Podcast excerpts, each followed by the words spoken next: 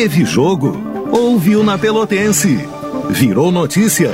Deu na Pelotense. É sucesso! Tocou na Pelotense. Quer ajuda? Vem na Pelotense. Quer anunciar? É na Pelotense.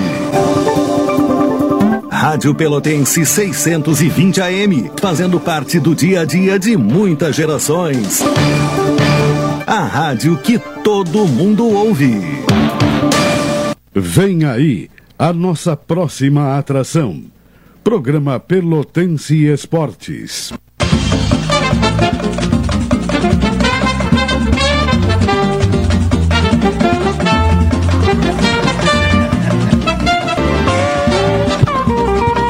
Horas, três minutos, oito e três da noite, 18 graus é a temperatura. Hoje é dia 4 de novembro de 2019. Muito boa noite a todos. Estamos chegando com mais um Pelotense Esportes, aqui direto do Bazar da Cerveja.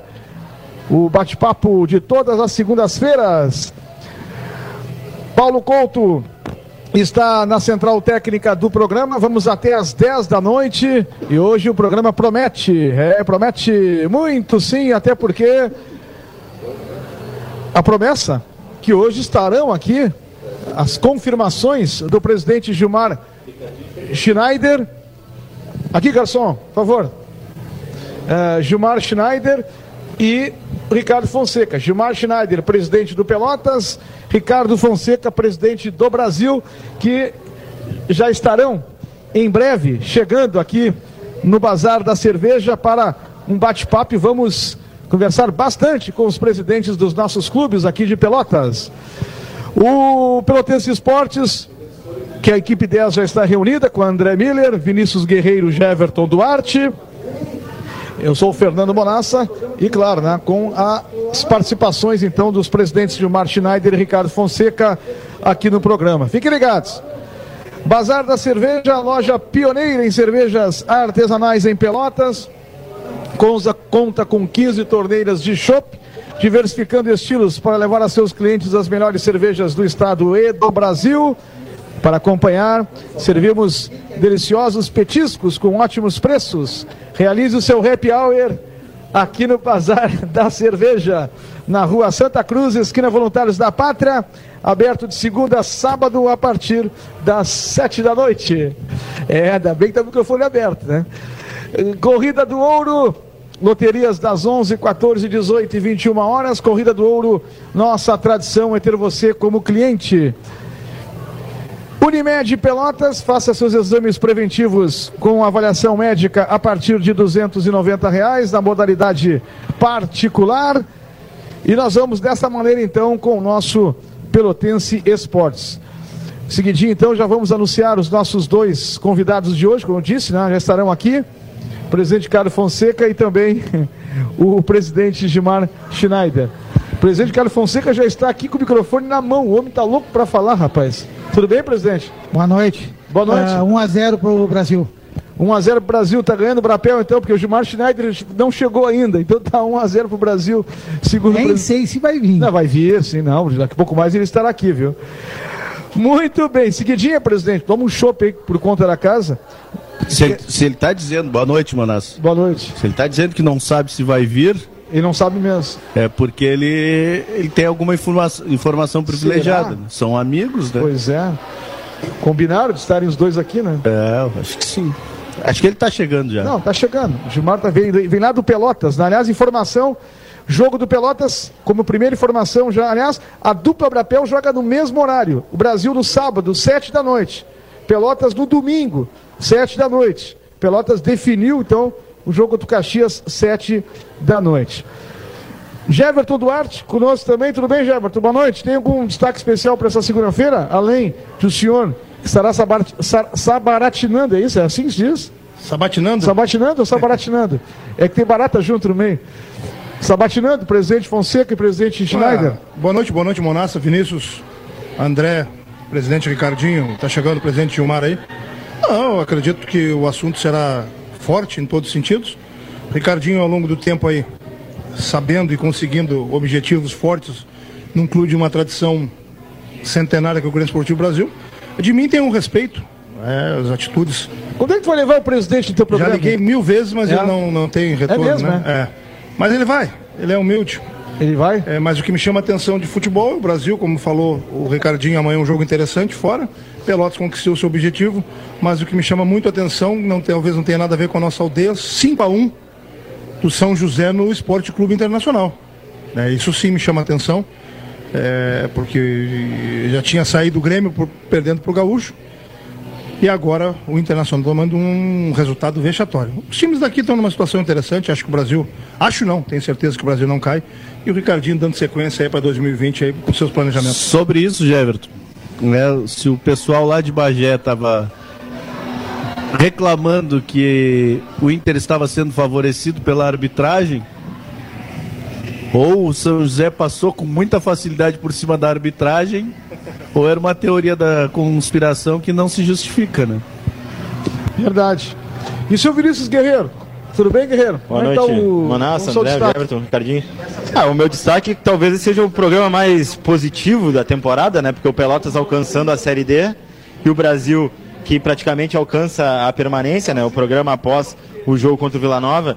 Então hoje os assuntos são bem positivos, ah, assuntos que a gente esperava, né? De, de celebrar do- ah, ao fim da temporada, que é essa vaga do Pelotas na Série D e o Brasil na permanência. É, claro que a gente vai questionar vários outros assuntos, mas dentro do campo, a dupla hum, Brapel, dentro daquilo que, que se imaginava, né, que se queria de conquistas, acabou alcançando ah, nesse, nessa semana, né, Manassa? Gol! Gol Ah. do Pelotas. Acaba de empatar o jogo. Gilmar Schneider chegou, acaba de empatar. Só que não temos os dois presidentes neste momento aqui na mesa, porque o presidente Carlos Fonseca já carregou o presidente Gilmar Schneider lá para a Copa. Fazer negócios, né? Vão É, negociar. não é, certamente. É, o- o- é que não tem, é rádio, né? Mas é impressionante, né? O Ricardinho esperando em pé que o presidente Gilmar chegou, o presidente, e já saíram os dois juntos, abraçados lá para a Copa, lá, né? O pessoal tá pensando, mas é verdade? Não, é verdade mesmo. É, é verdade. É sério, né, Gé? Mas eu acho muito salutar isso, Ah, né? sim. Não tem nada a ver ser inimigo porque são Sim. presidente de instituições adversárias, né? Com, com rivalidade. Rivalidade não pode representar inimizade, né? E tem uma, existe uma situação semelhante em Porto Alegre. Os presidentes Romildo Bolzan e Marcelo Medeiros são amigos de longa data e, e conversam bastante sobre futebol. O próprio Marcelo Medeiros não esconde que eh, busca referência no trabalho desenvolvido pelo Romildo Bolzan para dar sequência no Internacional. E, e não é pelos resultados né, que o Inter ainda não conseguiu, mas na, na questão de gestão de sucesso que o Romildo tem conseguido fazer. E o, embora tenham características diferentes de, de gestão, eu, eu sei que o Gilmar conversa bastante com o Ricardinho pela experiência que o, maior que o Ricardo tem eh, eh, na, na à frente do clube, né, como gestão. Gilmar ainda é um, um- um jovem dirigente, dá para se dizer assim, né, Gilmar? Tudo bem? Boa noite. Roubei a, roubei a, a tua possibilidade de apresentação. Tá- tá do teu lado aí. É, como ele estava concordando assim comigo, eu já dei o boa noite. Boa noite, amigos da mesa da Pelotense, o Ricardinho e os amigos. Torcida do Pelotas, prazer estar aqui. É, já empatei o Brapel né, e vou para cima dele agora. Então, é, é uma honra num dia tão importante, num final de semana tão importante para Pelotas, seguindo é, depois de quinta-feira que a gente realmente atingiu o principal objetivo do segundo semestre e tocando o dia a dia do Pelotas e queremos assim é, trazer o que for possível de informação para que as coisas cada vez andem melhor no Pelotas. E aí, presidente, obrigado pela, pela presença. Presidente Carlos Fonseca, tudo bem? O senhor deu boa noite. Olha só, está impossível. Ele está impossível. Te cuida, Gilmar. Te cuida, que senão, olha. Tudo bem, presidente? Boa noite. Boa noite, boa noite, o Guerreiro, o Bonassa, o Jefferson, o presidente Pelotas, o André Miller, E com certeza aí estamos todos de, todos de parabéns aí, né? E esse momento histórico que nós estamos passando, né? Na cidade aí, importante para a gente poder dar essa continuidade e seguirmos a nossa luta que não, não é uma luta fácil, né, Geraldo? Uma luta difícil. Lá embaixo, né? Nós completamente uh, oposto das outras, das outras regiões e, da, e das outras cidades, dos outros estados. Né? Nós estamos aqui embaixo com dificuldade, com toda a situação e estamos aí lutando. Né? O Brasil vai para cinco anos de Série B. Né? E eu vendo o jogo do Criciúma e do São Bento assim, mas peraí, só um pouquinho. Deixa eu me beliscar um pouco. Criciúma, a estrutura que tem, uh, lutando para permanecer. Né? Uh, o São Bento do meio para frente é uma equipe invejável. O São Bento do meio para frente. Né? E nós aí lutando unhas e dentes para a gente permanecer na Série B. Então, acho que nós todos aí estamos realmente de parabéns por tudo que vemos fazendo dentro dessa nossa filosofia aí. Bom, é, claro, vamos encaminhar já o bate-papo então com os presidentes, Jeverton, Guerreiro, André. É, eu falava hoje na atualidade esportiva o seguinte: 2019 para a dupla Brapel. Vamos lá. O Brasil começou o ano 2019 brigando até as últimas rodadas para permanecer na primeira divisão do futebol gaúcho. Começou o Campeonato Brasileiro perdendo quatro jogos e ali se falava em possível rebaixamento. Pelotas vinha de uma segunda divisão para jogar o Galchão e o grande objetivo naquele momento era Pelotas permanecer na Série A do Galchão para o ano que vem. Começou bem, teve aquela grande vitória contra o Inter. Da segunda parte do campeonato, Pelotas come, começou a cair e no final ficou ali só à frente do Brasil, numa situação né, do Campeonato Gaúcho, mas ficou na frente do, do Brasil. Perdeu o Brapel, mas ficou na frente do Brasil. Bom, vem o segundo semestre. E aí, o que, que vai ser da dupla Brapel? Bom, o objetivo do Brasil, permanecer na Série B. O Brasil dá uma reviravolta, troca de treinador, emplaca vitórias e hoje dá para se dizer que o Brasil está na Série B do ano que vem, permanece, mais do que isso, com grandes possibilidades de jogar uma Copa do Brasil. Base do Brasil indo bem na final do Sub-17, numa semifinal possivelmente de uma Copa 19 e revelando jogadores. O Pelotas, com grande objetivo, que era chegar à Série D do Brasileiro ou numa Copa do Brasil. Se fosse a escolha do Pelotas, a Série D.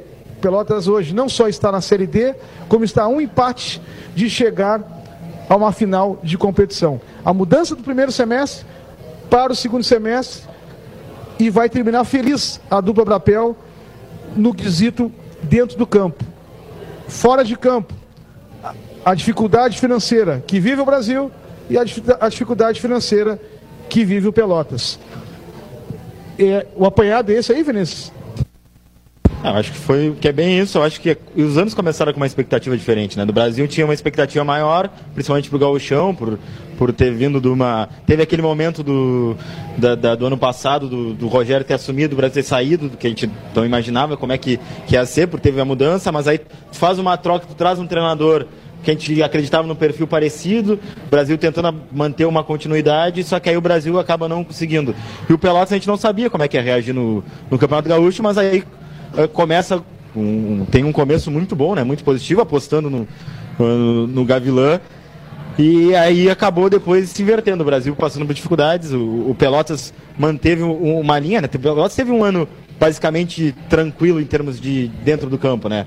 Uh, porque hum, começou bem o gauchão, então não correu risco de rebaixamento, nenhum momento.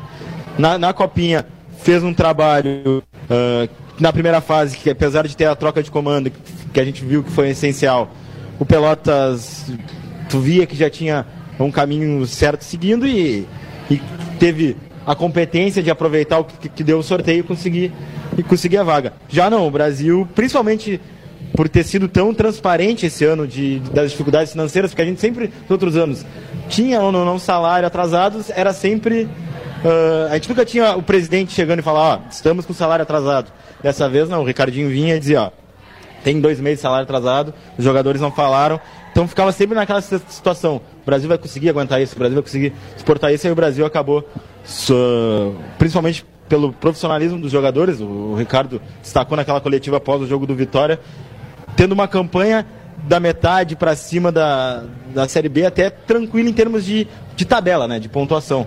Eu acho que é, que é bem isso. É. E o ano acaba sendo positivo, principalmente pelos resultados dentro de campo. Verdade, é isso aí. Um relato interessante aí do, do Vinícius Guerreiro. Presidente, por favor, presidente, eu fiz um relato aqui, mais ou menos, do, que eu vi, estou vendo do ano do Pelotas do Brasil, o Gerro também vai falar, o André, mas é mais ou menos por aí, presidente, que a gente acompanhou, está acompanhando o Pelotas. É verdade, eu acho que foi um ano que o Pelotas conseguiu realmente o objetivo de ficar no gauchão, né? Quando a gente viu a tabela, fizemos diversas reuniões lá no Pelotas, analisamos ela e, e o próprio Gavilã e, e, todos entenderam que os primeiros sete jogos que resolviam a vida do Pelotas, como foi, isso que saiu, que saiu um pouquinho, um pouquinho do, do nosso planejamento do jogo com Juventude. Mas uma coisa que eu queria ressaltar aqui, ó, já que foi falado pelo Vinícius do bom momento das, direção, das direções, da transparência, da, tanto do Brasil quanto do Pelotas, apesar de eu achar que pego muito leve contigo, Ricardinho, entendeu?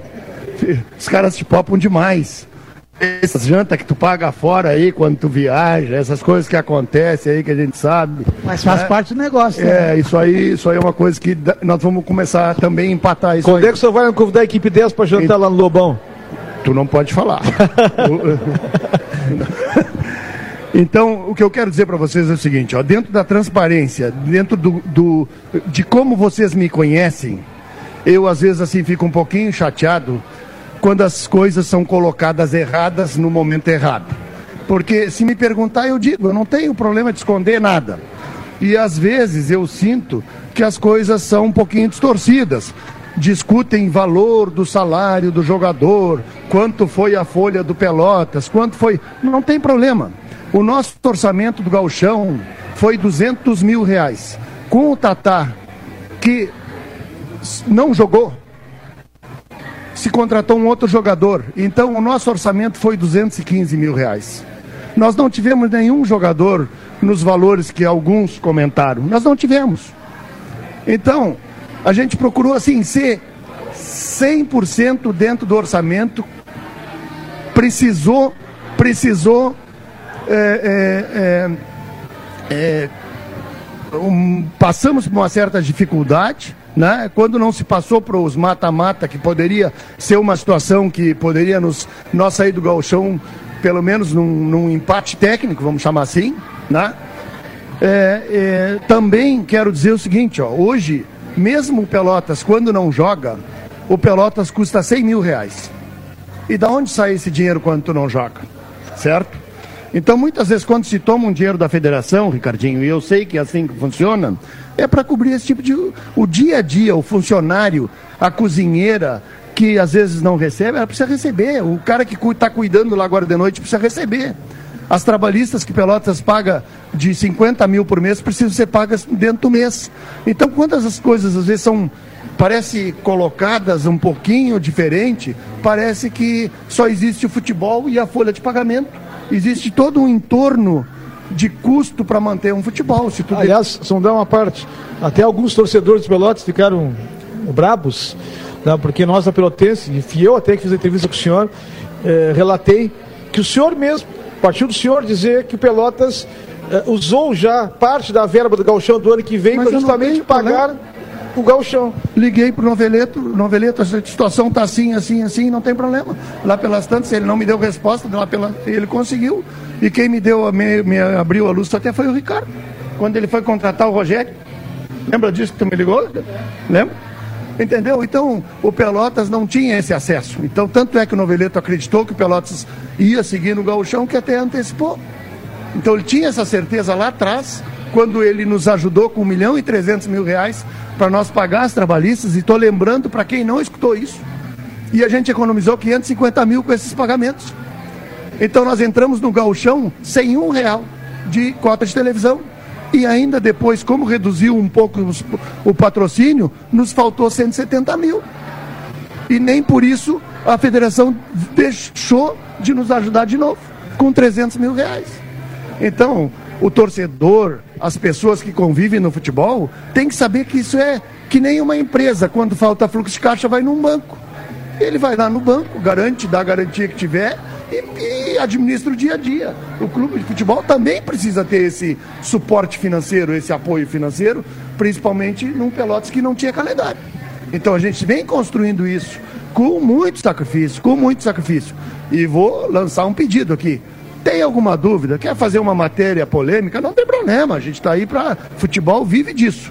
Mas eu não gosto muito quando eu vejo coisas que são muito fora da realidade, porque eu, eu sempre digo a verdade, eu não tenho por que esconder. Presidente, o que, o que se falava em relação a salários? Uh, eu não, eu não, não, não, nunca falei aqui em relação a, a valores individuais, mas ouvi muito falar sobre valores individuais na, na, no Campeonato Gaúcho. Já que o senhor falou a respeito disso, por exemplo, até para esclarecer, do, do Paraguai, o Julio Santa Cruz, se dizia que ele ganhava mais de 20 mil reais. É, é... Mais de 20 é mentira, mas também teve Paraguai que ganhava 3 e disseram que era 13. Tinha Paraguai que ganhava 3 e disseram que era 13. Então isso que está errado. Nós não temos problema de se esconder. Eu não vou perguntar para o presidente do Brasil quanto ele paga de salário, mas se eu disser que nós tínhamos um orçamento e o orçamento foi rigorosamente cumprido, meu Deus do céu. É a mesma coisa que na copinha, nós estipulamos um valor. Então muitas vezes as pessoas me falam: "Ah, como é que vai ser a série D?" É... Eu tive lá no Caxias conversando com o pessoal lá, eles no sábado passaram três horas e meia falando de orçamento. Que legal, né? E nós também precisamos. Isso é quando tu faz uma conversa, depois tu vai a cada dia refazendo essas conversas. Por quê? Porque lá pelas tantas tu vai te dar conta que tu errou. E eles lá estão dizendo que erraram em um milhão de reais. O Pelotas não pode ter um erro desse. Eu conversei ontem bastante com o Fernando Reck, né, auxiliar do auxiliar do, do, do Piccoli, no ar. E de, eh, falamos sobre categoria de base. E depois sobre categoria de base também eu questionei ele sobre porque ele foi coordenador na base do Juventude, quanto que o Juventude gasta em base mais ou menos. Né? Por ano ele me disse que é em torno de 2 milhões e 600 mil reais. É por isso, Monassi, que às vezes a gente fala, ah, o Juventude lá, a gente elogia bastante uh, na questão da base. Não é só pelo resultado, né? Pela sequência e pela, pelo, pelo aporte financeiro que consegue dar para a base, né? Uma sustentação e, e tanto. Só para tu comentar, só para tu ter uma noção, o Pelotas teve 3 milhões de orçamento durante os primeiros seis meses. Foi tudo jogando o gauchão, o que eles querem que eles jogam na base. Então esse, é, esse é o entendimento que tem que ter. Nós não temos problema de falar isso. Eu queria ter um orçamento de 17, 18 milhões, não é? Que bom que fosse, mas nós não temos, nós temos que, nós temos que trabalhar com a nossa realidade. Presidente, Ricardo, até uh, o presidente colocou já essa situação né, de, de, de, valores, tudo, e, e primeiro semestre, agora segundo semestre. E o Brasil, presidente, o Brasil é, não tem jeito, né? vai fechar o ano no vermelho devido a toda essa situação financeira que vive, né? Mas o Brasil numa Série B, possivelmente com um, um, bom valor da Copa do Brasil ano que vem, se for confirmado, né, na Série B da Copa do Brasil do ano que vem, e mais com o aporte financeiro que a Série B vai é, disponibilizar para o ano que vem, que eu não sei qual é o valor, até ele mandou uma matéria totalmente é, errada, aquela matéria também, né, presidente?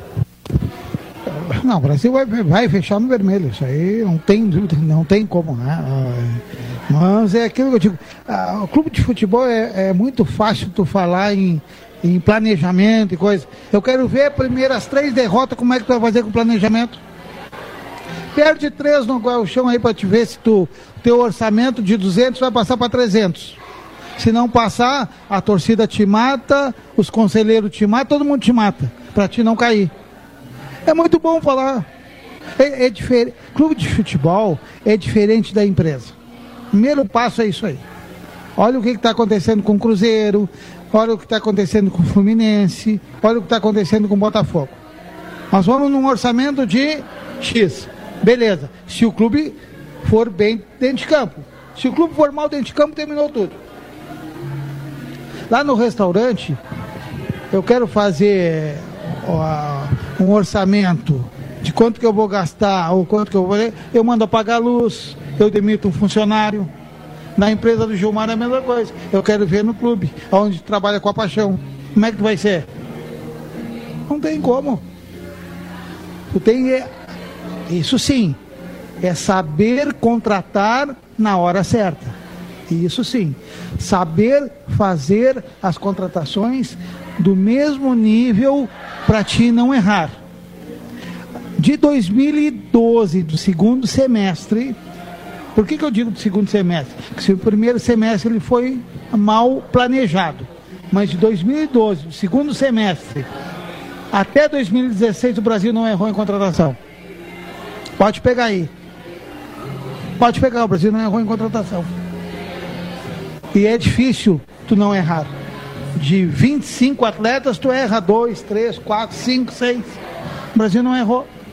O Brasil começou a se atrapalhar mais. O Brasil errou quando 2017, precisou reestruturar todo o grupo. 2018. Né? Mudar todo mundo. Ah. Ou mudar boa parte. Exatamente. Então, a Mans, então tudo se, tudo que o, vai começar o teu, a- o teu ano, o teu, a tua próxima temporada é no planejamento e na montagem do grupo.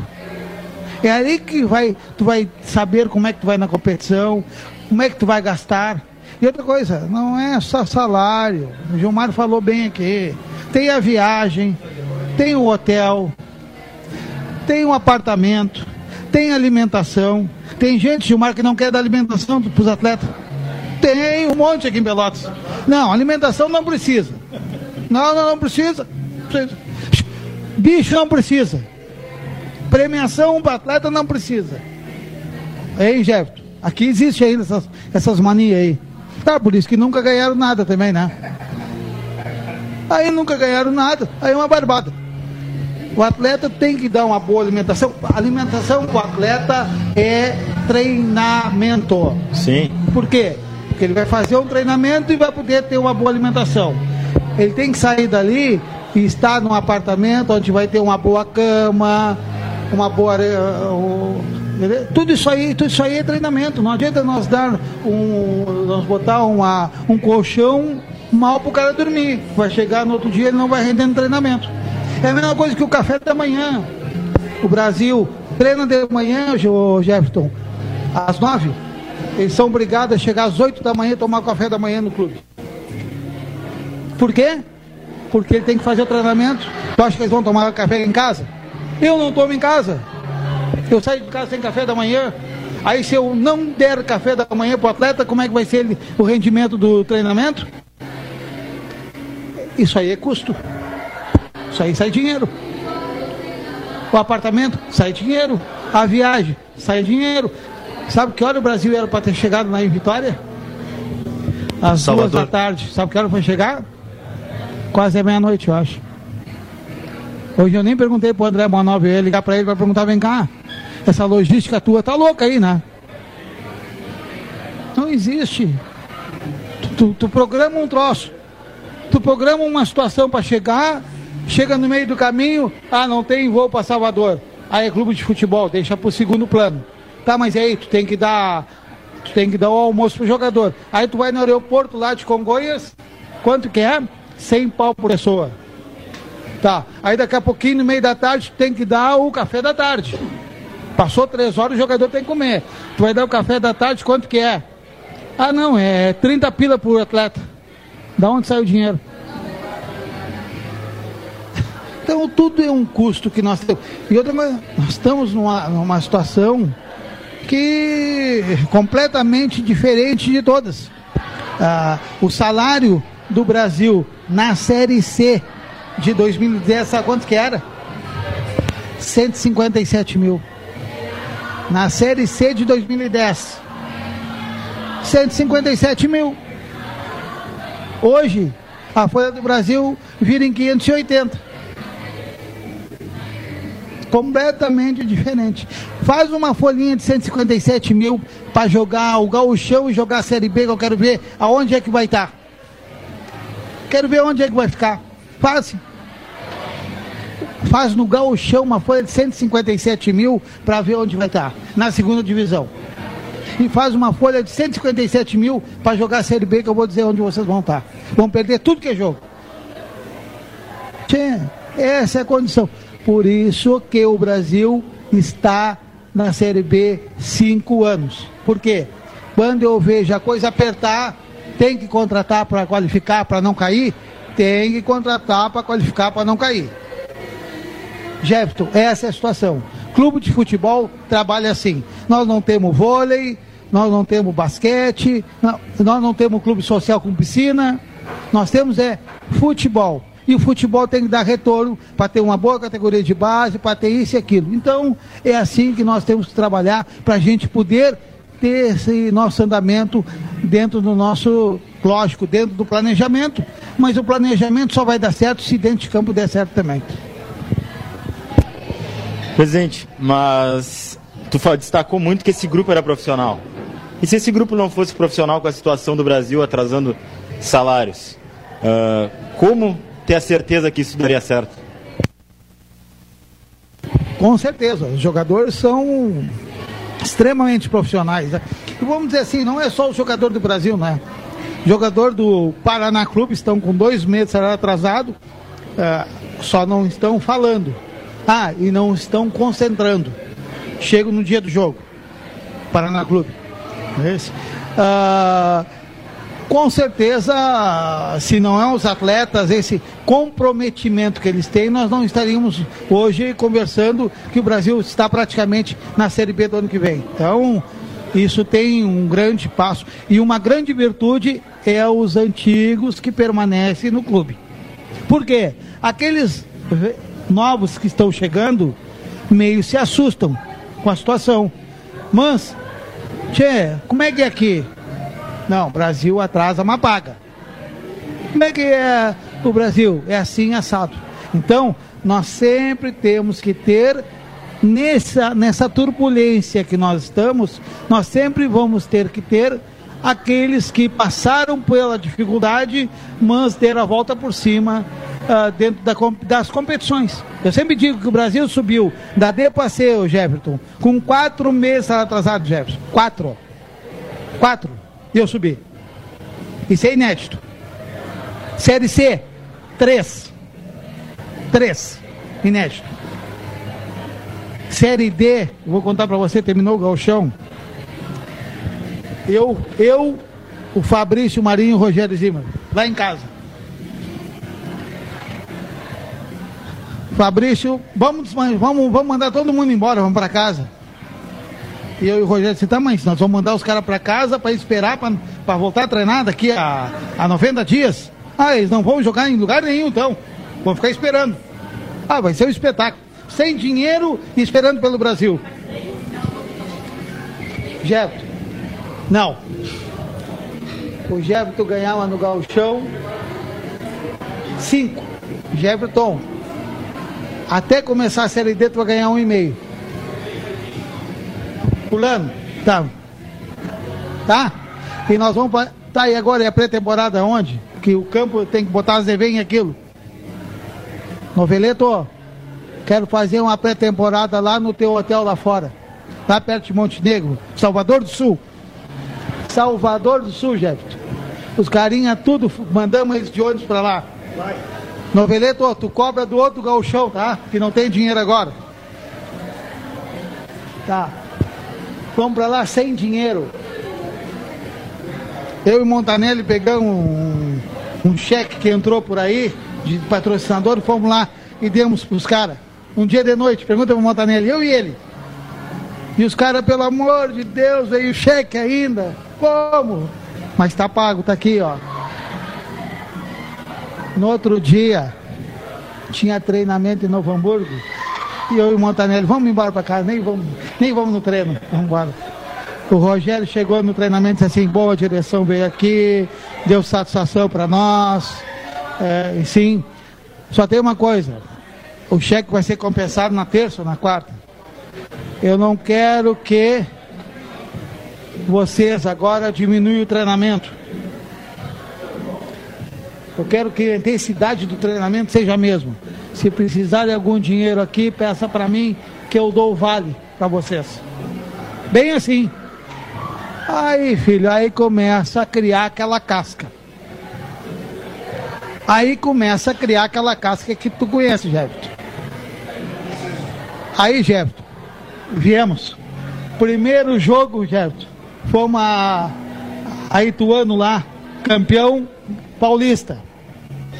Ou vice-campeão paulista, não me lembro. Ganhamos de 1 a 0.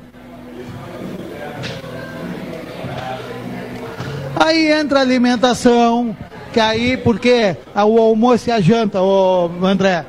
O Jefferson está comigo aqui, é colega de profissão, nós começamos a se entender já. Aí o, o Gilmar está comigo aqui, no almoço e na janta a mesma coisa. Começa a criar um corpo, velho. Criança comer um corpo. Isso muita gente não sabe, os de fora. Tu sabe porque tu passa, passou pelo futebol, tu sabe o quanto que isso vale na hora de uma decisão. Muito. Então esse é o convívio que nós acabamos. Por que, que o Brasil está cinco anos na vez? É por causa disso. É por causa disso. Porque, olha aqui, ó. Quando é que os jogadores se negaram a, a, a concentrar, se negaram a, a, a, treinar? Porque eles confiam, eu vou no vestiário e falo para eles, tem dinheiro ou não tem dinheiro? Vai sair quando? Tal dia. Pronto. Se, se cair na continha do clube, jogador em primeiro lugar. Jogador e funcionário é os primeiros que recebem. Depois nós vamos ver as outras contas. Mas o jogador, com certeza, eles têm que estar em primeiro lugar. Eles, funcionários do clube. Não adianta o funcionário ah, pagar o jogador e não pagar o funcionário. Porque o funcionário também faz o dia a dia do clube. Então, essa é a nossa grande virtude que nós temos até agora. Vamos fazer intervalo comercial, presidente Carlos Fonseca e Gilmar Schneider. Já voltamos com o Pelotense Esportes, hoje com os nossos convidados especiais, o presidente Gilmar Schneider do Pelotas, Ricardo Fonseca do Grêmio Esportivo Brasil. Já voltamos aqui do Bazar da Cerveja.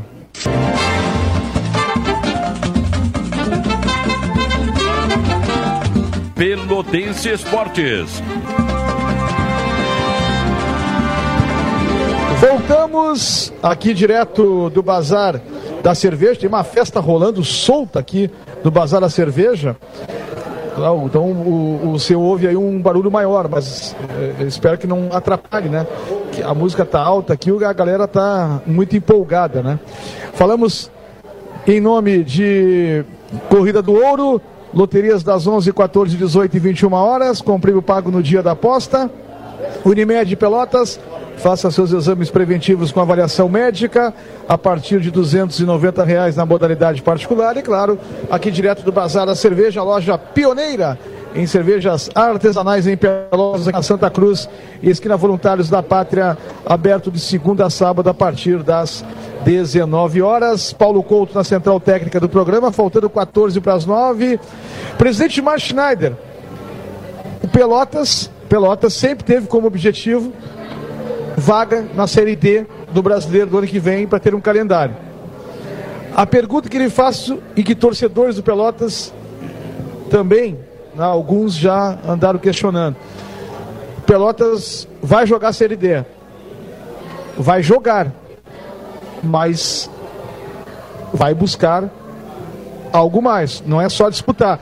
É uma competição traiçoeira, é uma competição diferente, porque ou tu sobe, ou tu não tem vaga o ano que vem, o ano seguinte, a não ser que tu consigas vaga no estadual.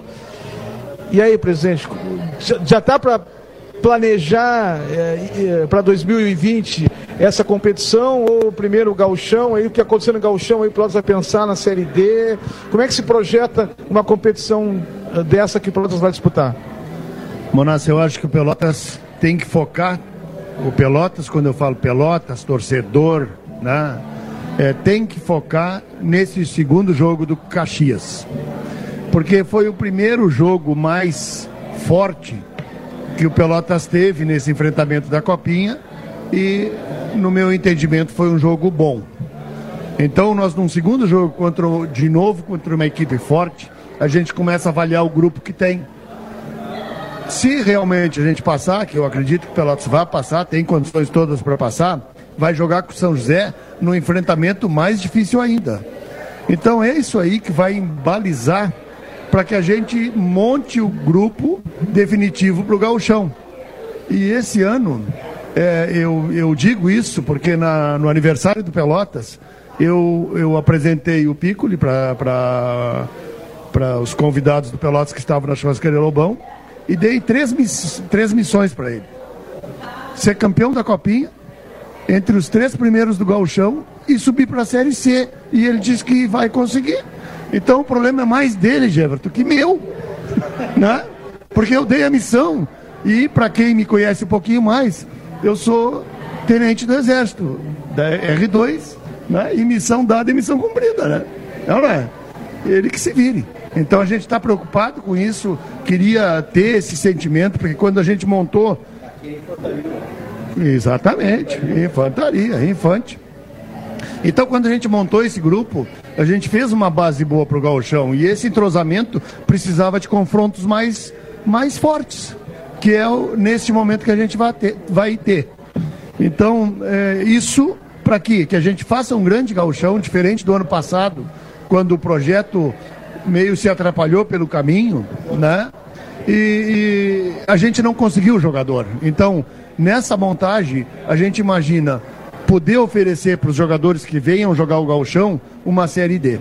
Então isso vai viabilizar, porque diversos jogadores que a gente tinha interesse que viessem para o gauchão do ano passado não vieram pelo calendário de três meses.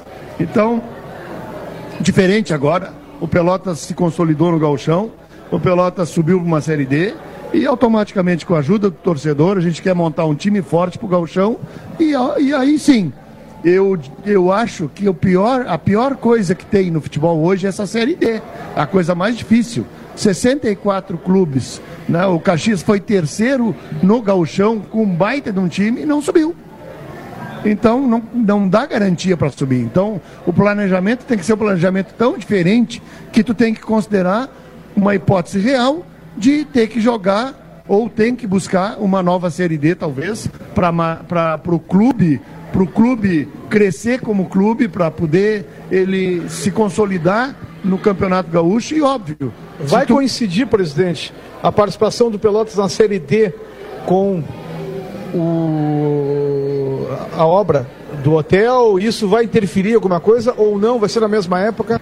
Não, essa primeira obra não tem problema, né? Porque essa primeira obra ela não envolve estádio, não envolve pavilhão social, não envolve nada. Então isso aí não, nesse problema a gente não tem no primeiro momento. Então isso são coisas para frente. É, é, esse, esse, voltando ao futebol, né? essa série D ela tem que ser muito, muito bem pensada, porque tem times que com um orçamento alto não sobem e tem times com orçamento baixo sobem, que foi o caso do São José. Então esse modelo não tem receita pronta. A gente vai ter que criar isso aí e, se Deus quiser, fazer pelo melhor, apostar no melhor. Né? O Pelotas até, Ricardinho, tu falou muito bem, criar a identidade dos jogadores. Né? Desculpa, Gilmar. Time competitivo. Concordo contigo. Time competitivo. Por que que eles, quando, quando eles pegam o voo lá, quando eles olham a tabela da Série B, barbaridade, tem que descer lá embaixo. Ah, eu sei. Quando eu vou no, no arbitral lá da, que, lá da Série B, os caras me dizem, vocês são tudo louco lá. Ah, lá nós somos loucos mesmo. Lá da, da, do joelho para baixo é porrada. Aí o que, que acontece? Eles não querem marcar, Jefferson. Eles querem só bolinha no pé. Ferro come. Quando, quando o Inter e o Grêmio começaram a ganhar título, quando é que era? Quando tinha a identidade e a sua raiz. A hora que eles começaram a modificar, perdeu tudo. Mas sobre isso, né, o... a gente tem comentado bastante, Gilmar, uh, ao mesmo tempo que gera uma certa euforia quando Pelotas anuncia o Jô, o Alacer, uh, não vou me lembrar agora rapidamente assim de outro, o Matheus Santana, né? O próprio Vacaria? O Vacaria gera uma certa desconfiança. Oh, vieram pro Pelotas, mas vão jogar a copinha. Que tipo de resposta será que esses caras vão dar? Será que vão estar comprometidos? Será que não vão vir passar o tempo? Dentro de campo a gente está vendo diferente. O que mais. Todos estão dando resposta, né? mas o que mais me chama a atenção é, é a intensidade, a entrega do jogo. É um Eles... cara que está jogando Série B, jogando Série C, é, sempre em grandes clubes e está jogando a Copa como se estivesse jogando uma Série B de brasileiro. Né? A gente falou bem forte com eles da ideia do Pelotas do projeto então eles sabiam que vinham aqui para jogar um gauchão e jogar uma Série D. E é o que a gente quer que eles participem. Se porventura não ficarem, paciência, mas o, o projeto que eles vieram foi para isso. Então a gente aposta nesse tipo de jogador, nessa qualidade de jogador e nesse nosso treinador, que é um treinador que realmente dentro do vestiário ele é diferenciado. Então essa essa postura nova que o Pelotas quer ter nas competições é, um, é dentro do raciocínio de que nós queremos ser um clube ganhador. Então hoje a gente não precisaria ganhar a copinha, mas a gente quer ganhar. Ano passado tivemos um título, esse ano a gente quer outro título.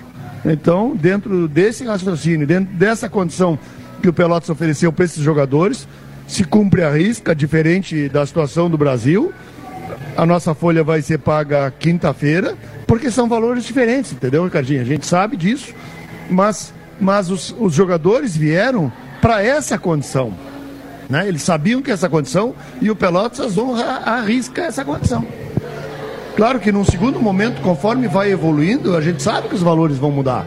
Mas o Pelotas, na realidade que ele está, ele honra os compromissos, tanto os parcelados que tem, quanto do dia a dia e com isso a gente vai fortalecendo, mais pessoas se integram no processo, mais sócios querem participar e mais jogadores querem vir jogar no Pelotas. Presidente Gilmar, presidente Ricardo, a gente está notando que o futebol hoje está mais eh, é mais profissional, né? E até mesmo para o, o, os senhores não se envolverem tanto no futebol. Falta no Pelotas, falta no Brasil o dirigente do vestiário, que hoje não tem ou se tem, não sei se no Pelotas tem, se é o Álvaro, não sei se no Brasil tem, se é o Giovani, não falta um dirigente que chega mais dentro do Pelotas contratou. Pelotas já tem dirigente? Pelotas contratou. Quem é? Quer saber? Nós temos agora. Contratou quando? Contratou. Hoje? Mas para agora ou... Já está no Pelotas? E a gente não sabe ou. hein, presidentes? A pergunta, a pergunta é pelo seguinte, a gente, eu, o Jeb, o Jeb tem tocado muito nessa, né, né, o Jeb, tem tocado muito nesse assunto do vestiário, do dirigente no vestiário. E que a gente sente falta isso no papel. Bom, primeiro, né, que eu estou quieto aqui observando os, os presidentes, Primeiro, a intera, eh, interação dos dois né, no, no, brinquedo, isso é muito interessante e salutar. Né? Para quem quer brigar em clássico, aprendam que seres humanos não precisam brigar por um clube. Né? Que haja o respeito em todas as funções e situações. É, segundo, que quando eu faço alguns questionamentos, sou muito cuidadoso, principalmente por não colocar nada do que eu penso diferenciado do que eu acho que tem que ser. É, e com os clubes também. Eu nunca peguei microfone para me promover. Nunca peguei microfone para falar. E eu falei uma vez, até o Gilmar, o presidente Gilmar, veio aqui no, no programa e disse, pô, Gerto, mas eu. É, eu não teria competência nem condições financeiras para ser presidente de um clube ou conselheiro. Então eu parabenizo os dois, porque isso é tão difícil, desprende casa, desprende assuntos desnecessários, desprende N fatores, onde quem está em casa tem aquele que talvez não goste do Ricardinho, vai falar dele. Quando se fala que contratou o fulano certo, até entendo, quando se fala da pessoa, já não gosto muito. Do Gilmar também. Então essas coisas do futebol, eu como ter participado de trabalhos de futebol, eu comecei a entender bastidor depois dos 30 anos. Eu sei, eu sei o quanto é difícil, né, é, trabalhar em futebol. essa parte do gerente eu tenho dito, como também eu tenho dito, viu, presidente Ricardinho, presidente Gilmar, né? Como aí só vai me dar respostas com um jeito, claro, é, eu faço o meu grosso modo. E não vejo por que, que os clubes de Pelotas, é um questionamento já parabenizando os dois por tudo que fizeram e não tenho dúvida que farão. Ponto. Mas é um questionamento que eu nunca fiz e vou fazer aqui para dois presidentes. Eu sei que está difícil agora, o nosso, pre, é, nosso governador não, não, não vai parcelar o, IPT, o IPVA, né? Imagina para vocês que bomba, no geral, e lidar com isso, como falou o Ricardinho, a crítica, o cara não sabe o que está acontecendo. É, por que, que os clubes nossos, grandes clubes, centenários, grandes clubes, né, não tem um patrocinador que no mínimo lhes dê 50% da folha? Esse é um questionamento, presidente. Ponto. Não sou empresário, não sei nem o meu dinheiro nem cuido, nem tem. Ponto. Segundo, eu falo de gerenciamento não é para causa própria não. É porque eu vejo e vi grandes trabalhos feitos, às vezes tinha um técnico bom, um técnico estrategista, um time que se cuidava, tinha aqueles que dão uma voltinha, mas quando entrava no vestiário, tinham coisas que fugiam do que se quer. E lá estava aquele, não é o traíra, não é o fofoqueiro. Claro que o presidente tem que saber das coisas, né? O que está acontecendo dentro do vestiário. Tu tem a tua firma, também tem, não vai estar toda hora lá, senão não precisa, não precisa de gerente de futebol mas ter um cidadão para gerenciar, para que o agente, aquele que, que bota o jogador, não bote sempre os mesmos, um cara que vá através do presidente do clube buscar jogadores para não ficar nos mesmos. Como é que vocês estão vendo isso? É, primeiro questionamento a respeito de não ter o clube hoje, não sei se tem, como tu disse agora, já contrataram, né? Foi a resposta que o Gilmar deu. Pulmonaça os clubes não ter uma condição, por mais difícil que esteja, principalmente por esse amor que se tem em futebol na cidade de Pelotas, que diminuiu, precisa melhorar, precisa melhorar, se associar no Pelotas, se associar no Brasil, certo? Mas não ter uma condição ou alguém que lhe dê no mínimo, ou diminuir, 40% da folha. Presidente, o Gilmar deixou a bola, o presidente passou uma informação agora Está contratado. Eu não sei se está tá lá, sempre esteve, a gente não sabe. Ah, o presidente Mário foi, está dando risada aqui, presidente, mas tudo bem. E a informação do presidente. Se é coisa para o setorista buscar. O setorista sou eu, não. Eu tenho que buscar essa informação, Ricardo. E aí, sobre essa questão do, do, do homem forte no futebol. É, é importante, eu acho que o clube ganha com isso, mas uh, nós temos que saber quem nós estamos contratando. Ah, é. Volto a dizer que dos três executivos que nós tivemos, o Armando necessário foi o melhor. Custo-benefício, com certeza ele nos deu um handicap muito uh, importante. Uma que eu acho que ele foi, uh, era treinador, então isso acabou também dando uma facilidade na hora de uma montagem. Né? Então, mas com certeza, não sei se o Brasil, uh, pelas dificuldades que tem, vai contratar outro executivo, mas a necessidade, com certeza, uh, é, é pertinente e é importante para a gente poder saber contratar na hora certa. Hoje, eu sei que o Vinícius quer perguntar também. Mas hoje, o, nós temos o, no Pelotas, o executivo é o Álvaro, que é o homem de futebol, tanto é que ele é o que fala antes dos jogos. Vai fala, amanhã no resenha. Exatamente, o Álvaro Prank é o. Mas hoje, eu vou provocar o presidente Carlos Fonseca, depois, vamos, depois eu passo a bola para ti, Vinícius. Hoje, presidente Ricardo, mais importante, até para a questão que o Brasil está, questão financeira, de atraso e agora está colocando em dia já, enfim, buscando esse recurso. Mais do que ter um gerente executivo dentro do vestiário, um diretor de futebol dentro do vestiário, é ter, por exemplo, lideranças como Leandro Leite, Camilo, Bruno Aguiar, Ednei, dentro do vestiário, comandando o vestiário, do que propriamente um dirigente?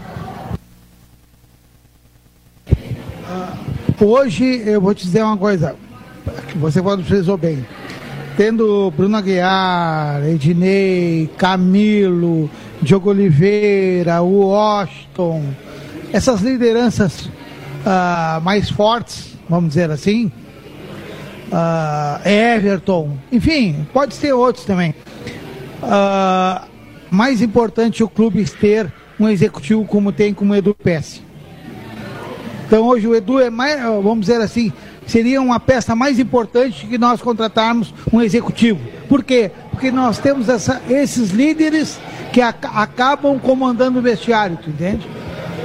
Então, hoje, vamos dizer assim, uh, se nós não conseguir contratar um executivo de futebol, não tem problema. Não tem problema. Por quê? Porque nós temos um treinador correto, um treinador que está começando a carreira, uh, não quer ter dificuldade na competição, quer fazer nome. Entendeu? Então, uh, por aí que a gente vê. E quem é que vai. Quem é que já está pensando em contratações para 2020, renovações? É tudo contigo centralizado? É tu e o Bolívar? Que, como é que está esse planejamento do Brasil? É, essa se semana passada nós sentamos com o Bolívar eu sentei com o Bolívar, conversei. Uh, falei para ele da condição da renovação de contrato, né? E ele, antes, eu já tinha colocado para ele da renovação dos presidentes, só falta de renovação de contrato depois que completar o, os 45 pontos, vamos dizer assim. Chegou nos 42, digo, Bolívar, uh, nós temos que renovar porque nós temos que fazer as contratações, todo mundo está contratando. E as contratações que nós vamos ter e o orçamento que nós vamos ter para o Galchão é o orçamento que vai ter o Caxias, que vai ter o Pelotas, que vai ter o São Luís, que vai ter o Ipiranga de Erechim. Daqui a pouquinho, aquele atleta que nós queremos contratar, o Pelotas vai contratar, o Caxias vai contratar, e nós não podemos sair atrás. Não podemos esperar terminar a competição para começar a contratar. É? As renovações de contrato a gente pode fazer. Tá, presidente. Então, vamos nas propostas. Fiz a proposta para ele.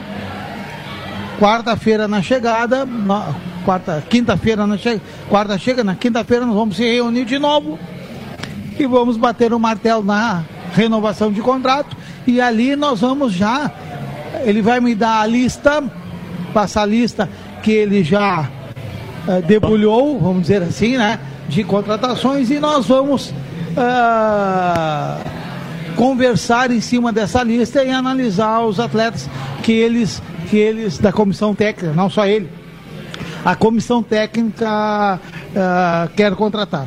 A partir dali nós vamos começar a, a, as contratações. Mas vai ser tudo a partir do nome deles? Ou tudo ele passa para mim, nós sentamos, dialogamos, uh, como é que tu vai jogar, tu vai jogar nessa, desse jeito, dessa situação, o atleta tem esse perfil para vir. E tudo é dialogado para a gente poder chegar nessa conclusão. Notícia importante, presidente, na chegada de Bolívar da, da Bahia, possivelmente já haja o acerto do técnico, da comissão técnica para o ano que vem. Já foi feita a proposta Legal. ele. Carlos né? Eduardo, presidente, até porque surgiu uma informação que eu havia passado, que o Carlos Eduardo já estava com o contrato assinado. Ordinariamente, alguém citou meu nome e não tem nada a ver porque eu não falei nada. Aliás, a informação que eu tenho é aquela mesma que me passou algum tempo atrás. O Brasil, ordinariamente, gostou? Tem a intenção, o Brasil, de renovar o contrato, só que o jogador é que não quis renovar o contrato ainda. É isso?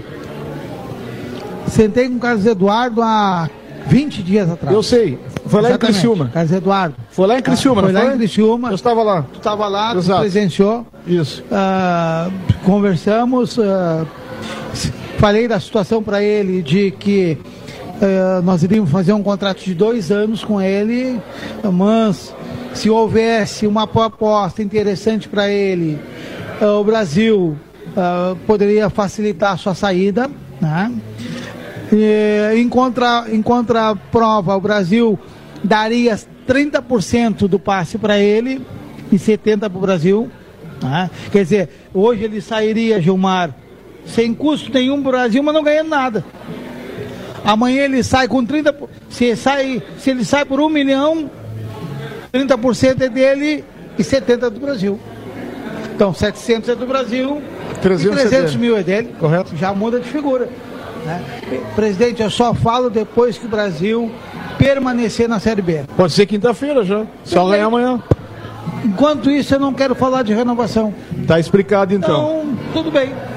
Pode acontecer de ele não querer a sua renovação? Pode, pode querer, é um direito dele.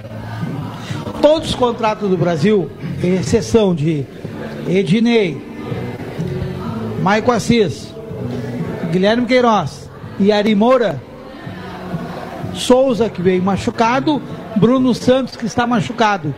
Termina dia 30 de novembro. São os jogadores que o Brasil tem contrato já para o ano que vem. Já tem contrato para o ano que vem. O resto, todos estão liberados. Perfeito. Presidente Márcio Schneider, qual é a real função do Álvaro Prank no Pelotas? Ele é o homem do futebol hoje do clube ou ele também ele desempenha outras funções que o senhor delega para ele no clube? Ah, o Álvaro, todo mundo que participa da Boca do Lobo sabe que ele, num primeiro momento, me foi o responsável por, por é, organizar a casa, junto comigo. E ele, pela, pela formação dele, pelo conhecimento dele, ele, abaixo de mim, está coordenando o futebol. Então, a coordenação do futebol ainda é dele e vai ser dele. Então, quando eu falo que contratei um profissional, é para ajudar o Álvaro. Então, nós temos uma equipe de trabalho lá, uma equipe que analisa, que participa, onde eu também participo direto. E é o modelo que a gente achou né, para trabalhar no Pelotas. Uh, realmente, hoje em dia, não é muito fácil tu conseguir um diretor não remunerado para trabalhar no dia a dia do clube, porque isso é uma tarefa muito árdua. E esse é o modelo que a gente está trabalhando. E em relação ao Piccoli, foi uma escolha tua, foi uma escolha tua e do Álvaro? Uh, quem é que bateu o martelo para fazer a troca do Endres e como é que se foi tua, por que que tu viu que tinha que fazer essa troca? Não, na realidade, a gente marcou uma reunião em Camacuã. Foi o Álvaro, o Luciano Alves e eu tivemos lá para nos conhecer e para ter uma conversa de três horas, talvez, ou mais. E aí a gente optou por, por, por, realmente trazer ele. Ficamos muito contentes com, com o que ele nos falou, do que ele conhecia já boa parte do grupo e conhecia boa parte da comissão técnica. Então, nove jogadores do elenco do Pelotas já jogaram com ele, né? O nosso preparador, preparador de goleiro, tudo já tinha trabalhado com ele também, então isso facilitou. E o fato dele ter voltado à parceria com o Fernando, né, que é um, que é um um profissional de muito conhecedor, né? A gente, ele mesmo salienta que a dupla que eles formaram foi uma, uma dupla de sucesso e a gente quer replicar esse sucesso que eles tiveram fora aqui no Pelotas. O, o Fernando ontem conversando comigo disse que na, na chegada aqui conversou a respeito da, da, da, da, experiência que ele tem com base e, e, e procurou se informar como é que funcionava a base do, do Pelotas. Eu sei, presidente, que não é por falta de vontade, né? até em cima do que já foi referido aqui sobre as dificuldades financeiras. Mas o Pelotas tem ideia, assim, de se programar nesse sentido já de, de buscar uma disputa de competição, sub-17, sub-20, enfim. Isso é uma conversa que com Josué e o Felipe eu venho adiando há bastante tempo, André. Né? Porque realmente o Pelotas sempre está na ânsia de busca de recurso para pagar o, o incêndio do profissional. E isso a gente tem certeza que está trabalhando a passos largos para que o Pelotas reverta isso. Porque diferente do Ricardinho, a, a gente acha que voltar para o futsal é uma coisa importante para o Pelotas. A gente viu a mobilização da torcida, a mobilização da cidade. Foi um evento, foi, foram jogos importantes, a gente quer participar disso, apesar de ser um clube profissional. Só que isso tem que ter orçamento, cada setor tem que ter seu orçamento. E é o que a gente está buscando planejar para 2020, já melhorar bastante essa condição. Né? É, o Pelotas, o Pelotas em função em função desse empreendimento que vai fazer, o Pelotas vai ter que fazer um acerto, Ricardinho, com a Receita Federal. E nós vamos ter que ter as certidões negativas. Nós temos já uma empresa contratada para trabalhar nessa área para nós também. E, e, a gente vai atrás de alternativas de receita. Essa é o, a grande busca hoje. Porque, diferente do que eu acho às vezes do futebol, precisa disso, precisa daquilo, precisa de tantas coisas do futebol. Nós temos uma deficiência muito séria de marketing, de vender o futebol, de ir atrás de receita, de achar alternativa de receita. E tu vem, vem paraquedista falar comigo, eles querem 10 mil por mês e não se compromete com receita nenhuma. É isso que aparece. Então, a dificuldade hoje, pessoal, é assim, ó. Dentro do momento que a gente vive, dentro da nossa juventude, eu sou um cara que vou fazer 60 anos em fevereiro. Então tem muita coisa que eu não entendo mais. Mas a gente tem que buscar aquele jovem que não quer mais o futebol, que ele tem tanta opção que o futebol é mais uma das opções. Então ele quer, no momento que o, o clube estiver bem, que tudo estiver bem, que tudo estiver bonito, ele quer participar. As pessoas hoje é, é, é, têm a comodidade de ligar TV, a televisão, fazer um churrasquinho em casa e ver o jogo que está passando na cidade. Ou passando no outro local. Então é, é cômodo. E aí envolve segurança, envolve tantas coisas que fazem a pessoa decidir de não ir num campo de futebol. Né? Um pai não leva um filho, por quê? Porque ele diz, lá é perigoso, vamos olhar em casa, isso é ruim. Porque é mais, menos um que vai ao campo. Então, não se admite um, um Pelotas com um estádio de 15 mil pessoas faz, disputar um campeonato que tenha 400 pessoas. E aí as pessoas reclamam porque não abriu o portão. Mas o portão, na exigência, precisa dois brigadianos, precisa três segurança, precisa ter um bilheteiro. O Caxias precisa, precisa, precisa, precisa. O Caxias aquele... abriu só o pavilhão ontem para a torcida do Caxias, né? Então, por quê? Só porque isso é custo, pessoal. Então hoje, muitas vezes tu contrata um segurança porque só tem aquela empresa que pode executar aquele serviço. É caro. E aí tem que entrar muitas vezes 10 pessoas para pagar aquele trabalho daquele funcionário que está ali, mas tu não Copa precisa de um banheiro, tu precisa de ter um três. segurança. Entendeu? Então tem que entrar 20, 30 pessoas para pagar para abrir um portão a mais. Então, essa situação hoje que faz diferente de alguns clubes de futebol que em diversos lugares do Brasil, onde a prefeitura paga, onde, onde a iluminação não precisa pagar, onde o cara que corta grama não precisa pagar, a pintura também não precisa pagar. Né? Aqui no estado a gente tem alguns clubes que são assim. E isso é uma coisa que muitas vezes tira a capacidade de investimento do futebol. Então, cada vez mais um torcedor tem que saber que um clube como o Pelotas precisa ter 20 funcionários. E às vezes 20 funcionários é, é assim, mas aonde? E aí tu começa a ver aonde que eu posso diminuir? Não tem. Bem ao contrário, precisava ter 30. E tu não tem como pagar. E chega no final do mês, são pais de família, são mães de famílias que precisam receber em dia. E aí o clube, às vezes, com o calendário que o Pelotas estava, não tinha como honrar esse compromisso. Ô, Gilmar, quando eu peguei o Brasil em 2012, a minha folha de funcionário era 15 mil reais. Hoje é 100 mil reais.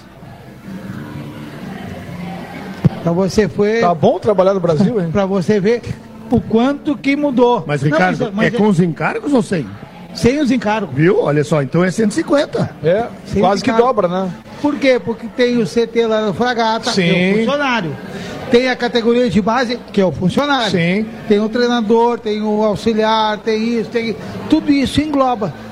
Eu sou obrigado a chamar o comercial, o papo tá legal, com o presidente Gilmar Schneider, com o presidente Carlos Fonseca, sem contar o seguinte, que eu duvido, todos os jogos do Pelotas até agora, no Gauchão, na Copinha, o Brasil no Gauchão, no Brasileiro, todos os jogos, não tem um jogo que deu lucro na renda.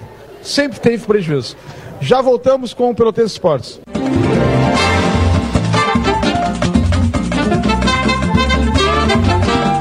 Pelotense Esportes.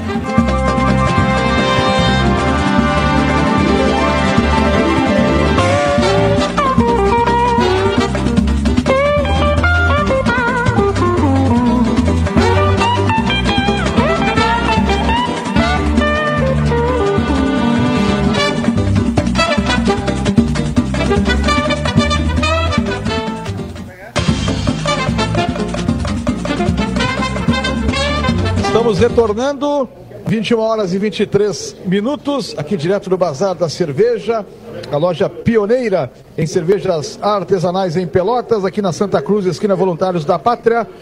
Corrida do Ouro, daqui a pouco tem o resultado da loteria. Unimed Pelotas, faça seus exames preventivos com avaliação médica a partir de 290 reais na modalidade particular. Segunda-feira, onde estamos recebendo o presidente do Brasil, Ricardo Fonseca, presidente do Pelotas, Gilmar Schneider. Bom, de tudo está sendo falado, eu que sou repórter, né? Ou tento ser, duas informações importantes essa noite, né? O Bolívar pode assinar o um contrato com o Brasil já na quinta-feira. E Pelotas contratou um dirigente para trabalhar no futebol. São as informações da dupla Brapel. O Bolívar só quinta-feira. O dirigente amanhã a gente vai saber quem é.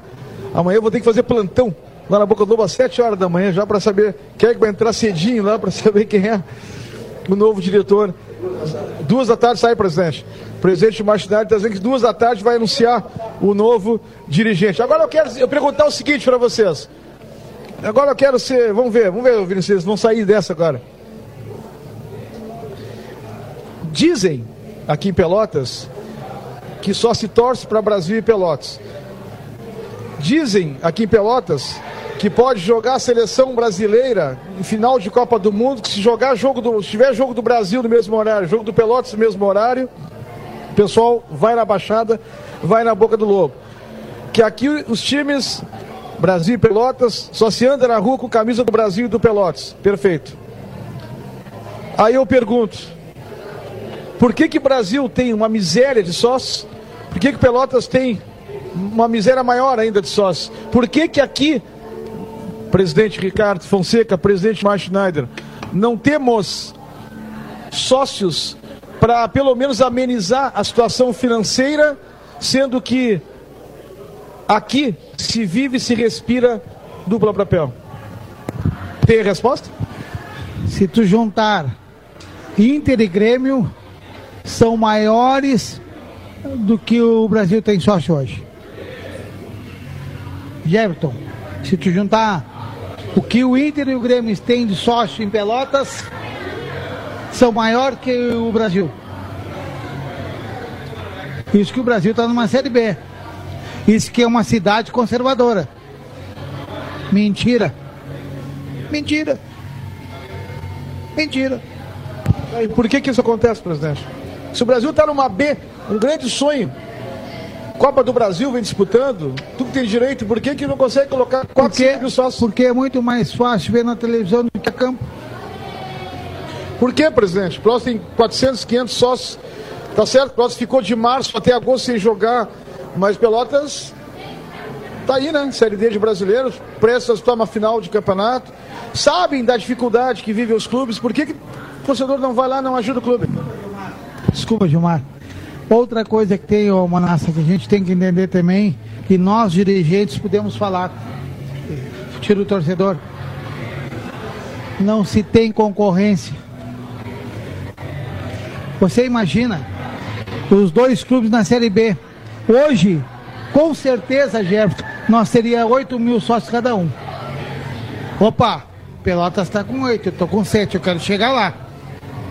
Não tem concorrência, filho. O Inter e o Grêmio só vão ser fortes se tiver concorrência. O, o Caxias e o Juventude só vão ser fortes se tiver concorrência. E o Pelotas e o Brasil é a mesma situação. Hoje nós temos 3.500, 4.000 sócios, porque nós não temos concorrência. Agora o Brasil, o Pelotas na D, conseguindo um acesso ou indo bem nas competições, opa, o sinal vermelho já começa a assinar. Então, é isso que nós temos que entender, entende? Se eu não tiver concorrência no meu restaurante, só for o da cidade, eu me nas cordas. Se eu tiver concorrência como tem hoje, a cada esquina tem um restaurante, com certeza eu vou ter que cuidar dos meus negócios. Então essa é a grande situação também, que é um diferencial que nós temos que ter, que, que pode melhorar daqui para frente. Acho que tem uma outra situação, por ser capital, por ter toda uma mídia voltada para os dois clubes de Porto Alegre. por X% de cada jogo vindo do interior a título de turismo. Tem muita gente que, que aproveita o fim de semana para fazer um passeio e, e vai no estádio do Inter, no estádio do Grêmio. Então, se tu pensar que hoje, de Porto Alegre, vamos, vamos pensar, grande Porto Alegre, 3 milhões de pessoas. Na realidade, vai 1% a jogo. 30 mil pessoas, é a média de público deles, 1%. Isso que tu tem que tirar o pessoal que vem do interior. Então, se nós trouxer para nossa realidade aqui, se Pelotas tem 300 mil pessoas, 1% seriam 3 mil pessoas. Essa seria a lógica. Entendeu? Então, se, se o jogo do Pelotas normal tivesse 3 mil pessoas, eu estava de contente. A média de público do Pelotas. Que eu acho que talvez não seja a média de público do Brasil, ou talvez seja isso numa Série B. Então é 1% da população de Pelotas vai ao teu jogo, Ricardinho. Não é mais que isso. É pouco. É bem isso aí mesmo. Tá? É bem isso aí mesmo. Então, é, é óbvio que, que em jogos diferenciados, como quando a gente joga o gauchão, é, é, eu acho que a, a modificação do modelo do campeonato gaúcho vai melhorar. Porque com, no, no sistema que estava, Grêmio e Inter podiam vir com time misto, podiam não sei o quê, daqui a pouco lá ganhava duas, três partidas e conseguiu o objetivo de chegar nos matas. Vai mudar um pouquinho. Então já começa a melhorar. Pensando no Pelotas na Série D, eu acho assim, se realmente o Pelotas conseguir colocar em prática e passar para 1.500, 2.000 sócios, que é uma coisa relativamente normal para quem já teve 4 mil sócios, muda também. Então esse, esse associado, ele já vai vir, vir ao jogo. Né? Até quero assim frisar, nós provavelmente entre quarta de tarde e quinta de manhã já vamos começar a vender os ingressos para os jogos do Caxias, para o jogo do Caxias. E até sábado, final do dia, não sei se 20 horas, nós vamos ter o ingresso reduzido. O ingresso que é 30 reais vai ser 20 reais. A gente, assim, tem uma previsão do tempo entre 23 graus, mais ou menos, no horário do jogo. Então vai ser uma, uma noite legal. Eu convido e conclamo, senão daqui a pouco eu me esqueço, de que todo torcedor se mobilize. Eu tenho uma passagem para colocar para vocês, que na, é, no dia do jogo do Pelotas contra o São Borja, nós tínhamos reunião do conselho, saímos da reunião do conselho e acompanhamos na, na churrascaria Lobão o final do jogo do Inter e Bagé. Mas eu estava convidado para um churrasco lá no Totonho Lang, né? E quando o Pelotas atingiu o objetivo, eu fui lá porque nós tínhamos um final de reunião ali da, da conversa da reunião do conselho e fui lá, passei lá, foi muito bem recebido. Hoje ele me passou uma mensagem que já conseguiu seis sócios novos para o Pelotas, o Totó e o Lang. Então esse, esse é o sentimento que tem que gerar, essa euforia, essa alegria para o Pelotas depois de tanto tempo não ter calendário, jogar competições menores. Agora não, agora é a hora do torcedor e tu tem como convidar o torcedor. Antes a gente não tinha. Então, se a gente fala de divulgação, o Pelotas vai com certeza passar por um momento muito melhor. E aí sim, a força do torcedor vai dizer o tamanho que o Pelotas vai ser. Não, e, e nessa questão, Ricardinho, tá de, de concorrência. Uh, claro que a gente sabe que o que vale no final acaba sendo o resultado mas o quanto importa também para a direção de atrair o torcedor é que o torcedor vá ver um bom jogo, ver um time jogar bem. Quanto tu acha que isso pesa daqui a pouco de afastar o pessoal do, do estádio, dele querer ver um time que jogue bem, que jogue para cima, uh, do que diferente que a gente viu muito tempo do Brasil nesse, nesse ano, que oscilou bastante, trazer muitos jogos abaixo do nível técnico? Pelo que o nível técnico do futebol brasileiro está lá embaixo. Tira o Flamengo, o resto é tudo brucutu. Tudo brucutu, tudo japonês. Tira o Flamengo uh, e outra. o torcedor tem que se sentir orgulhoso aonde o Brasil está.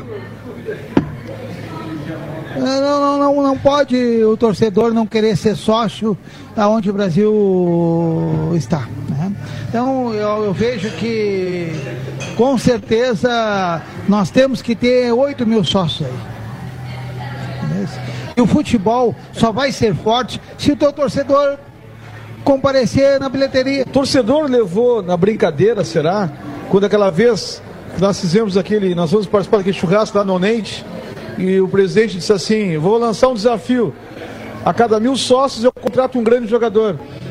Não contratou ninguém, né? Porque o Brasil Sim, não não teve chegou. mais 100 sócios, não teve, chegou. né? E o senhor ia cumprir mesmo? Claro que eu ia cumprir, porque vai entrar nos cofres do clube. Tu imagina o Brasil com 8, 7, não vamos botar 8, 7 mil sócios. A 50 Brasil- pila? A 70 pila? A 70 reais o Brasil podia ter muito mais. Quase 500 mil, Um nível né? técnico melhor. Então não adianta. O futebol é, é complicado por essa situação, tu entende? E outra, ah, tem que parar de cornetear e tem que pagar. Tem que ser sócio. Muita corneta. Muita corneta. Então é isso aí que acaba atrapalhando tudo, tu entende? Por quê? Porque aquele que é, tem boa índole e quer ajudar, acaba sendo desmoralizado para aquele corneteiro que não quer nada com nada e não quer ajudar o clube. Então é, essa é a situação. Entendeu? Mas o clube está há cinco anos.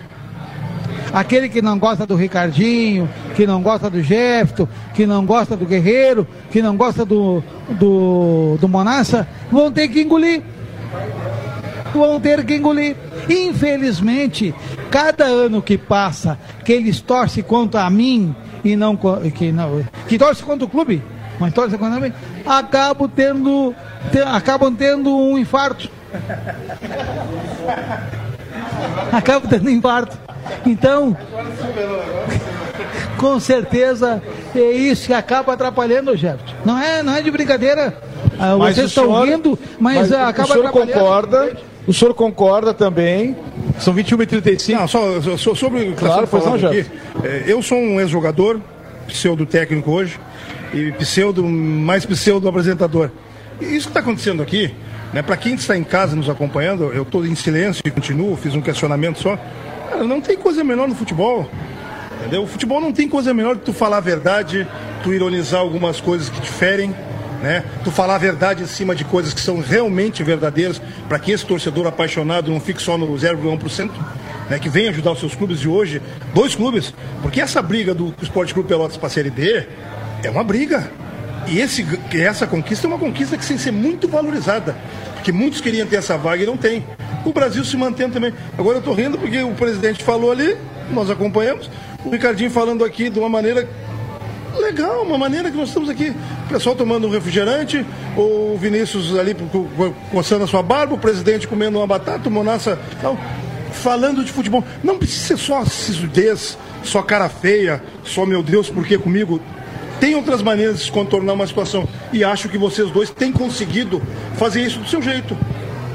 Um mais fechado, um mais risonho, um na hora certa ri, outro na hora certa não ri. Um apela agora, como deu um infarto no cara. É isso, pra mim, Não, mas futebol tem um é detalhe. alegria. Tem um detalhezinho também. Ah, o, o presidente tem toda a razão do que ele fala, a indignação dele, é, porque o presidente. Não, que Não, o presidente, falei- o presidente, mal ou bem, o Brasil hoje está numa Série B, vai permanecer, e o, e e o Brasil está aí. E, e graças também ao trabalho do presidente. Mas o presidente Carlos Fonseca tem seus erros também. Claro. Contratou jogadores Claro, errados, jogadores com ruins. certeza, o Brasil, com tem- o Brasil, o presidente falou que o, o- só o Flamengo se salva. Sabe por quê? A competição, a Série B, ela é muito, ela é muito limitada, muito ruim. Tecnicamente fraca a Série B. E se o Brasil tivesse, se o Brasil tivesse mais uns três ou quatro jogadores de menor qualidade, brigava lá pra cima. O Brasil teve erros em contratação, jogadores que inclusive hoje estão aí jogando. Entendeu? E, aí tem que botar na conta também da direção do Brasil e na conta do presidente Ricardo Fonseca. Ele não vai escapar, não. Mas ele, ele tem razão no que ele fala. Que está colocando o Brasil. Sim. Ninguém está tirando da conta dele. O que está sendo falado aqui é uma maneira diferente de falar de futebol. Tu sabe quando que alguém vai chegar e falar? O Zimmermann saiu daqui quase que por tudo que fez corrido. Aí o Ricardinho sentou aqui, vai fazer um contrato com o Bolívar, se o Bolívar aceitar, e eu acho que tem que fazer, a minha opinião, mas ao mesmo tempo falou que o Ricardinho várias vezes pagou os caras. Várias vezes deu bicho pros caras. O, o entendeu? Se falou de futebol sem magoar ninguém, sem magoar quem passou, nem supervalorizar quem está. Pra mim, futebol é isso. Não, aí. aí Deixa eu te dizer, ô Manassa, eu vou sair o ano que vem. O, ano o que senhor vem admite termina, que né? tem erros também na gestão? Com certeza, com certeza. O ano que vem eu vou sair. Mas eu E o vou- Gilmar também tem Não, erros. tem. Contratou os paraguaios aí que eu vou te dizer Só- uma coisa, só- pelo só- amor de Deus, só esse tem uma- da primeira fase só- aí que o trouxe pro tem por uma- favor. só- Quem só tá, pouquinho. quem tá bebendo sou eu, o Gilmar e o Ricardinho, André. mas parece que é o Monassa, Eu, né? André, eu vou sair do Brasil ano que vem. Só tem uma coisa. Eu vou torcer para o Brasil seguir em frente. Eu não sou daqueles que vou sair e torcer contra outros. Não. Eu vou torcer para o Brasil seguir na B, se puder ir para A melhor. se- Eu não vou sair do Brasil ficar corneteando a diretoria anterior. Não vou. Ou a diretoria atual. Não vou. Não vou. Para mim, sabe qual é o melhor dirigente que tem hoje no Brasil? Romildo Bozan. Romildo Bozan é um exemplo, presidente. É um exemplo, presidente. Em, olha, nem sei quantos clubes tem ah, brasileiros, mas é o exemplo. Romildo Bozan é o cara Presidente que do Grêmio. Quem é mais o- Quem é sabe a, a diretoria colocar. anterior ao Ricardinho? Ele, me- a Isso aí dele, foi lá no sei lá quando. 2011. Eu não lembro mais Faz quem era. tempo. Foi 2011. Mas deixa eu dizer uma coisa, aí teve mérito. E eles têm que me engolir até 2020. Mas, então, concordo. Mas que teve erros, teve. E a gente falou aqui durante vários programas. Eles estão tudo- O Pelotas errou também a contratação, a contratação de alguns jogadores. Ah, mas eu prefiro falar que eles não estão juntos, né? Ah, sim. errou Nossa, também, mas. Não sei Ah. Hum. se daqui a pouquinho eles não fazem uma reunião no conselho e não mudam o estatuto. Que, tu quer ficar até quando? Até 2050? Não, mas se eles entrar para botar o Brasil na D, eu fico então. Tá, então me diz assim, sem, sem pipocar, se hoje o presidente Ricardo Fonseca viesse a renunciar, se viesse a sair no final do ano, teria alguém para assumir o, Bra- o Brasil hoje ou não? Não teria.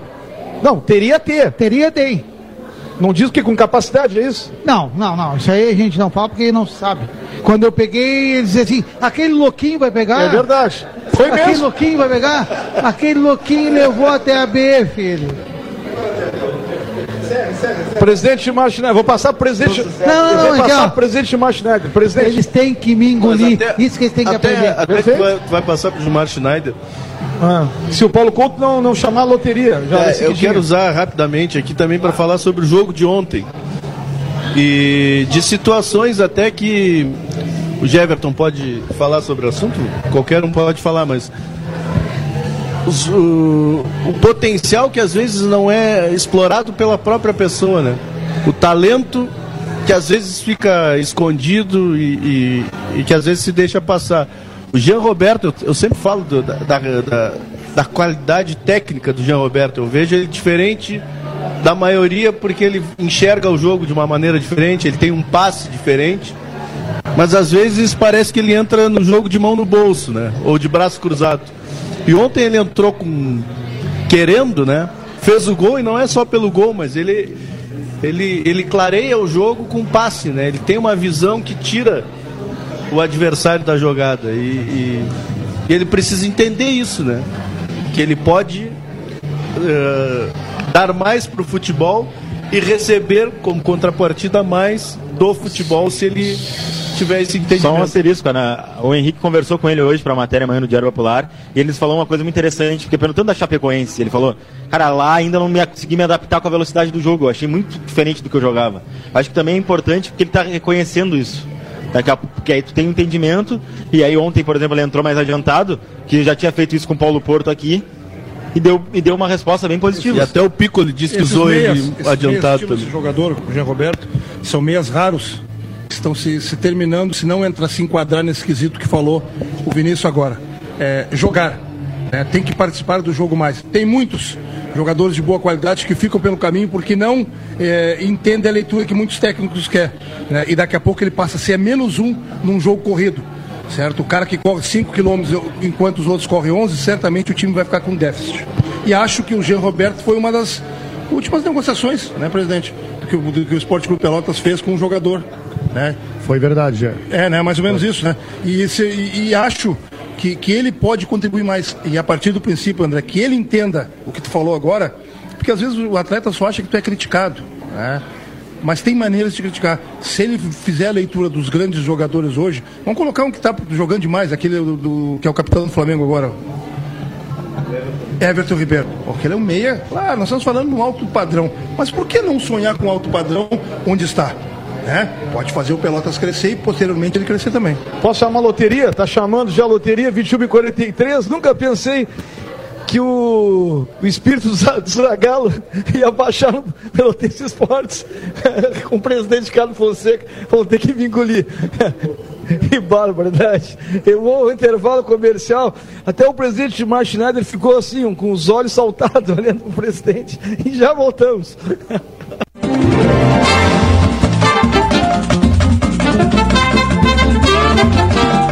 Pelotense Esportes.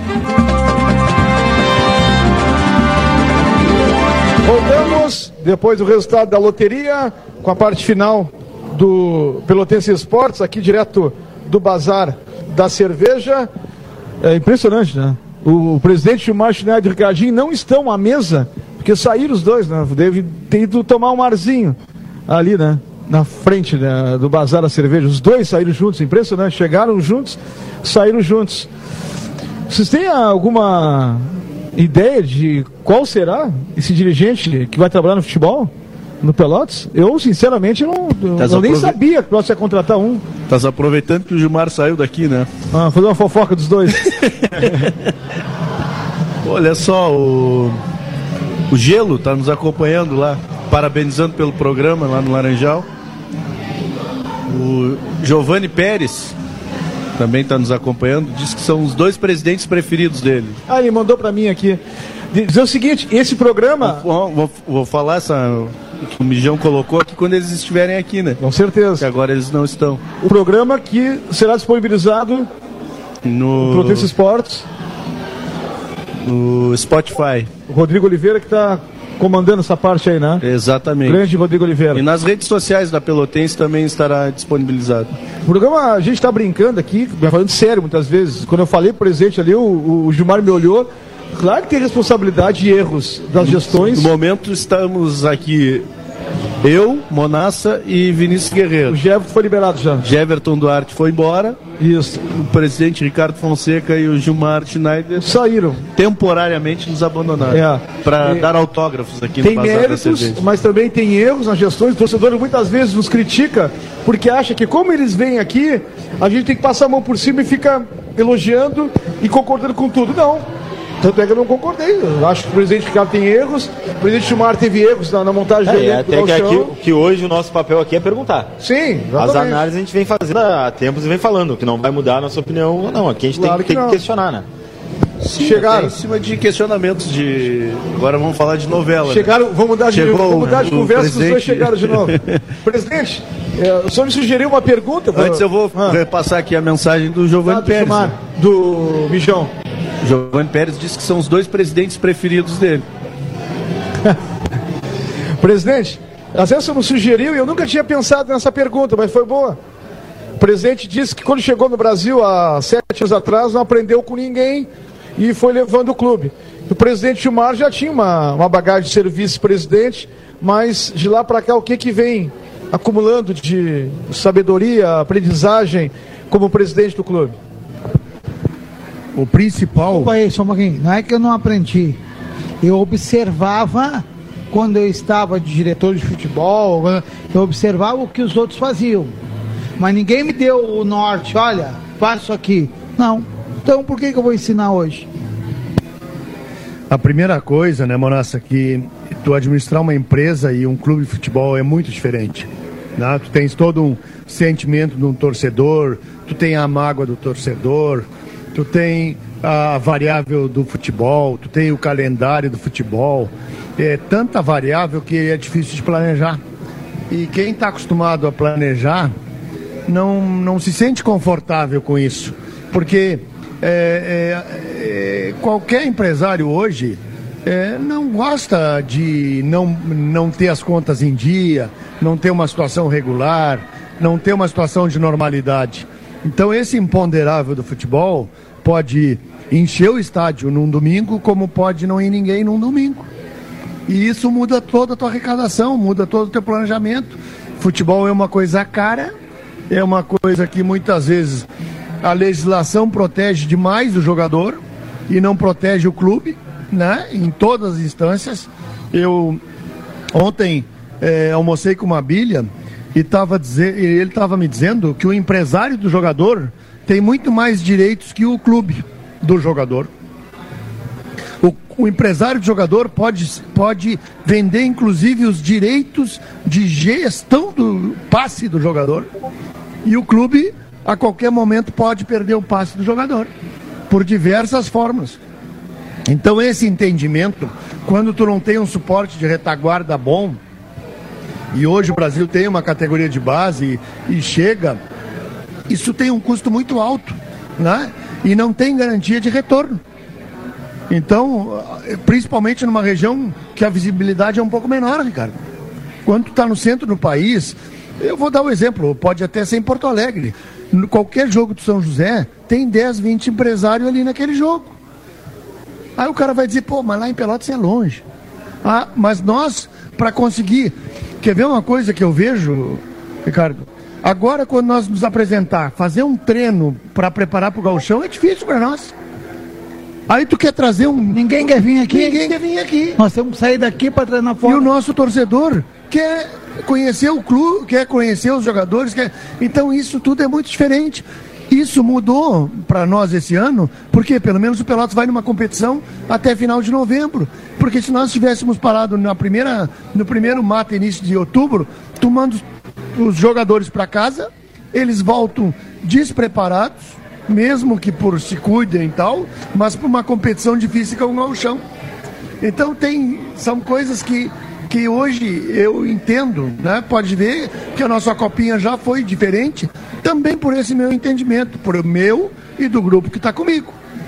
Então, também espero que essa experiência que eu adquiri no Galchão, e eu tenho certeza que eu tive erros, mas eu tive decisões a ser, que tinham que ser tomadas. Então eu acredito que eu vou fazer um campeonato gaúcho bem melhor, até por essa experiência minha, do Pelotas no momento e pelo planejamento que se fez. Aquela competição que o Pelotas sempre disputa lá em Juí, até falou na possibilidade de ser realizada aqui em Pelotas no ano que vem. Só tem alguma informação? Será em Juí? Vai disputar o Pelotas? Não, a gente foi convidado lá, Morança, mas a gente não vai. Até a gente pensou na época em fazer aqui, mas o custo é bem alto. Lá a comunidade se mobiliza, hotel recebe as equipes visitantes, os restaurantes colocam à disposição para que amenize os custos. E para o Pelotas é longe, o Pelotas foi ano passado, acho que foi importante. Né? Mas esse ano a gente não vai. A gente vai. Não, é, o Piccoli, inclusive, não quis ainda conversar sobre planejamento do gauchão porque ele achava, não achava adequado. Isso a gente vai começar a conversar a partir da semana que vem. Muito bem. Vinícius, mais alguma colocação? Presidente no finalzinho do programa, presidente Ricardo, presidente Gilmar. O meu, o meu seria mais uma curiosidade, até por entendimento para os dois. Uh, a gente sabe que tem uma lei tramitando, não sei se vai ser aprovada ou não, que vai, pode possibilitar que os clubes brasileiros sejam vendidos, feito partes, parcerias. Uh, com a crise que a gente vê no futebol brasileiro, no mercado brasileiro, enfim, vocês acham que pode ser uma saída também para os times do interior, se for aprovado esse tipo de legislação? A gente está acompanhando bem isso aí. Eu acho que quando lá nas três, quatro anos atrás, quando a gente conversava, começava a ver o planejamento do Pelotas, a gente conversava e quando a gente resolveu os problemas do Pelotas, o que vai fazer para proteger o patrimônio do Pelotas? Isso era uma coisa que, que, que, que a gente se preocupou bastante e esse pode ser um caminho, né? A SA do futebol, a limitada do futebol, né? Dependendo do tamanho.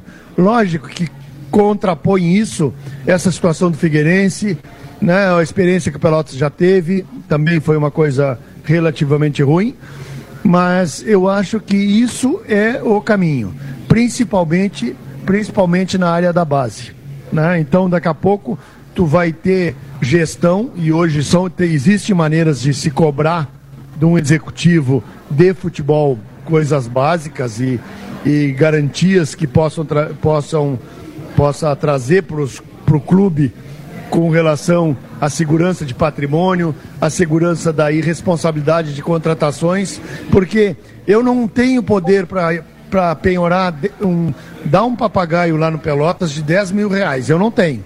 Mas eu posso contratar um jogador de um milhão de reais. Eu posso. E se eu assinar, o Pelotas vai ter que pagar. Então hoje é uma coisa assim, muito louca do futebol. Eu posso trazer o melhor jogador aqui que tem para jogar no Pelotas e posso ser totalmente inconsequente e deixar uma, um problema eterno para o Pelotas. Mas se eu tomar 10 mil reais e penhorar uma sala lá, eu não posso. Então, essas coisas são de gestão.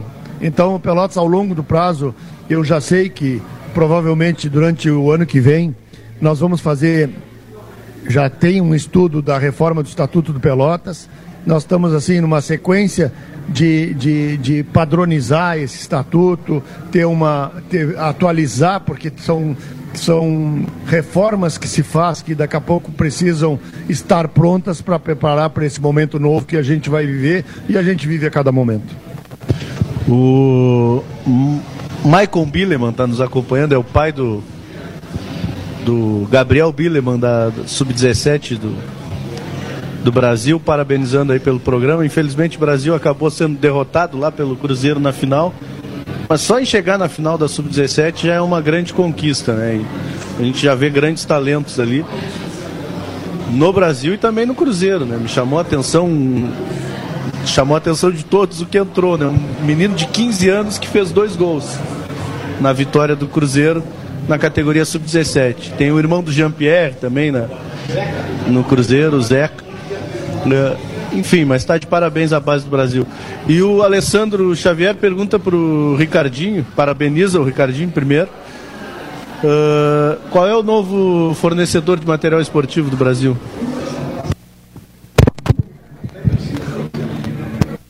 Ah, estamos trabalhando em sigilo, mas logo, logo vão saber. E é uma coisa nova, é uma coisa que o torcedor vai se sentir orgulhoso, com certeza. É uma situação nova que nós estamos criando. Pode ser a Number? A Number? Não. Não é se, é, se ah, Pode ser própria, Ricardo? Não. Ah? Se a situação não. nova é própria. Pode ser própria até. Nós estamos trabalhando em cima disso e com certeza, e aquilo que tu perguntou pro, pro, pro, pro Gilmar uh, uh, sobre uh, o clube, seus investidores, dá para ser, desde que seja uma sociedade.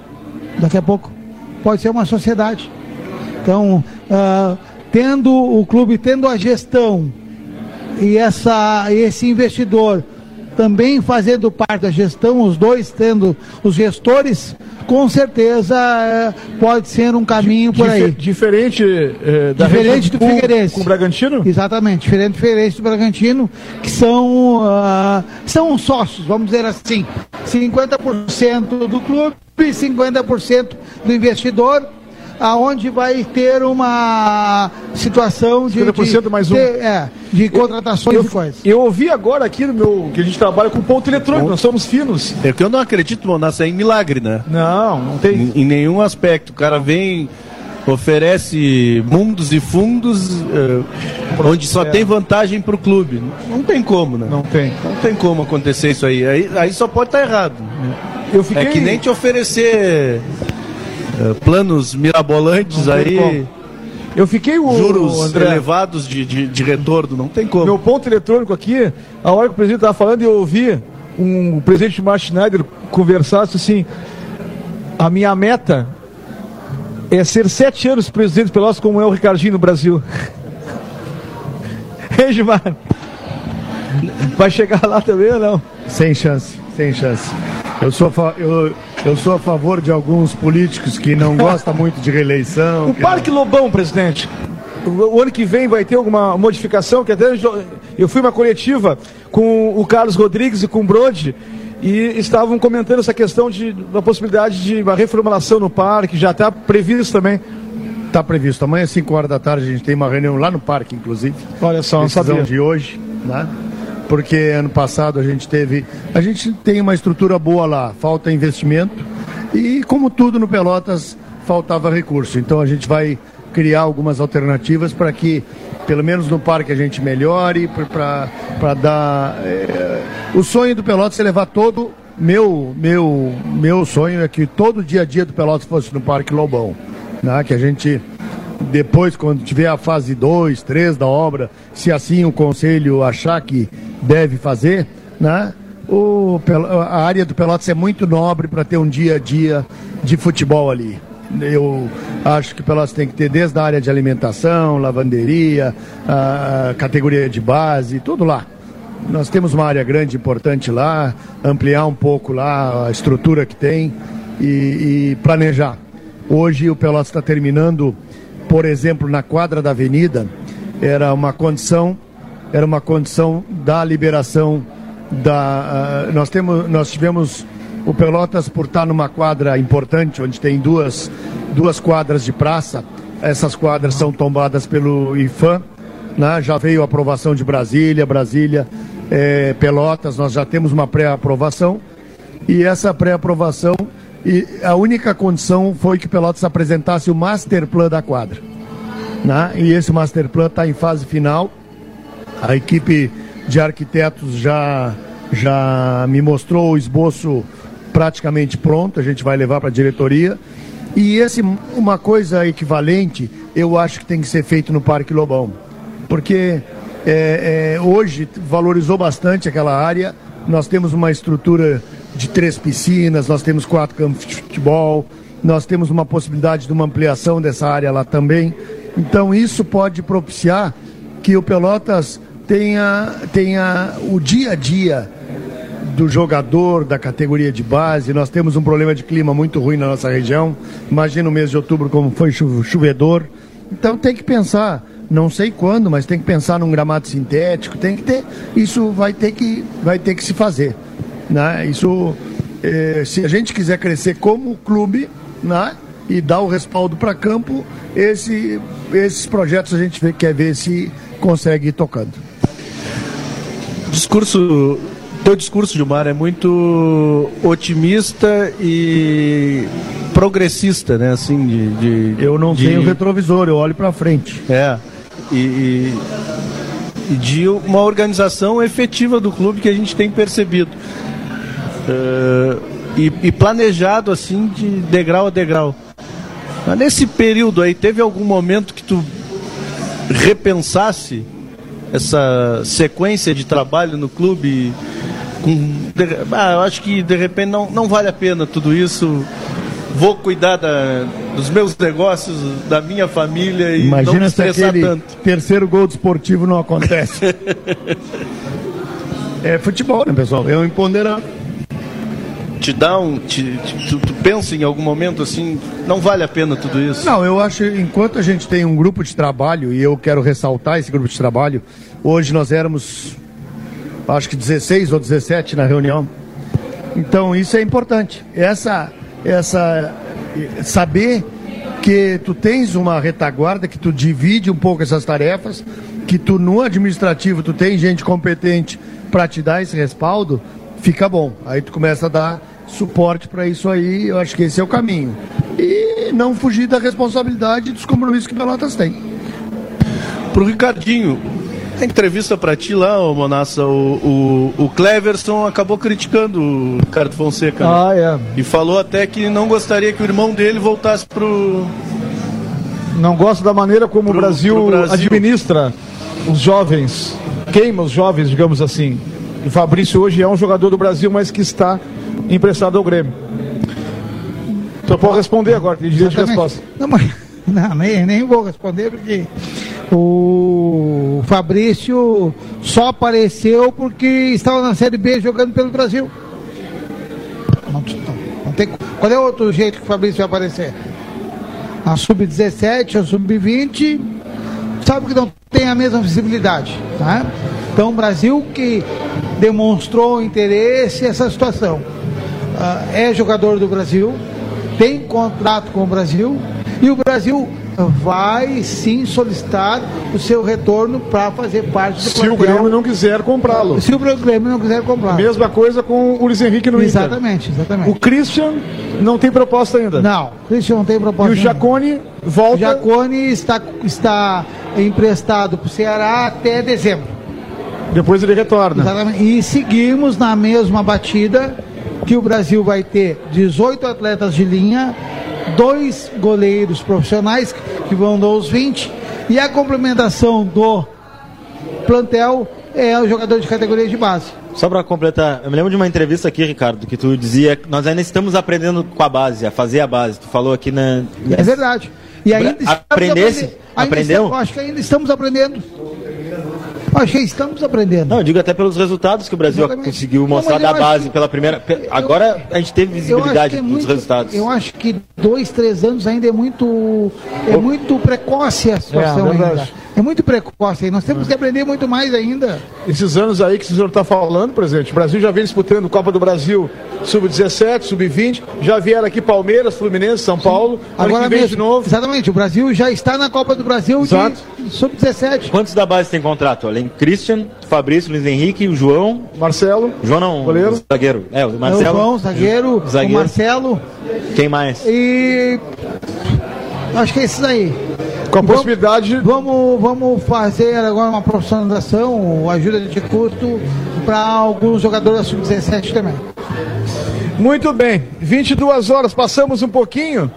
Presidente Gilmar, obrigado mais uma vez, cumprimentos pela vaga, objetivo alcançado, CLD do brasileiro, com a possibilidade de botar uma faixa no final do ano, o título da Copa Silverarte.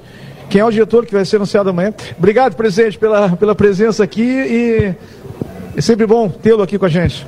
Deixa eu repassar um abraço aqui do Everson Carvalho. O Everson? Torcedor do Pelotas, diz que é seu fã e é conselheiro do Pelotas lá em Florianópolis. Obrigado pela, pela audiência. Agradeço a todos os torcedores do Pelotas em geral que acompanharam o programa, que foi muito bom. É bom estar com o Ricardinho, é um amigo que eu tenho no futebol. E dizer para você o seguinte: nós vamos jogar com o Caxias. Quero convidar o torcedor para domingo. Quero ver aquela arquibancada bonita lá. E vamos para a final. É um título que a gente tem condições de conquistar.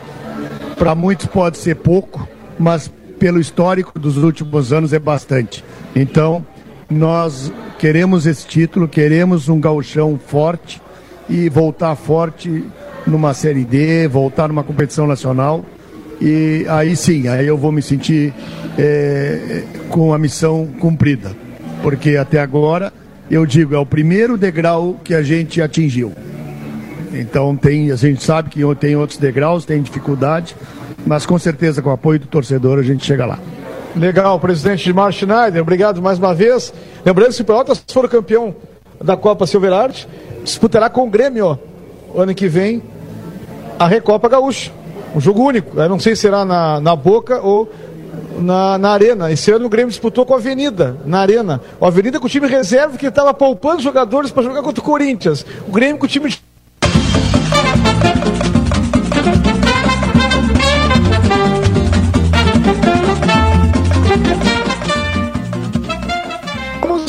voltamos. Isso. Agora para a despedida do presidente do Grêmio Esportivo Brasil.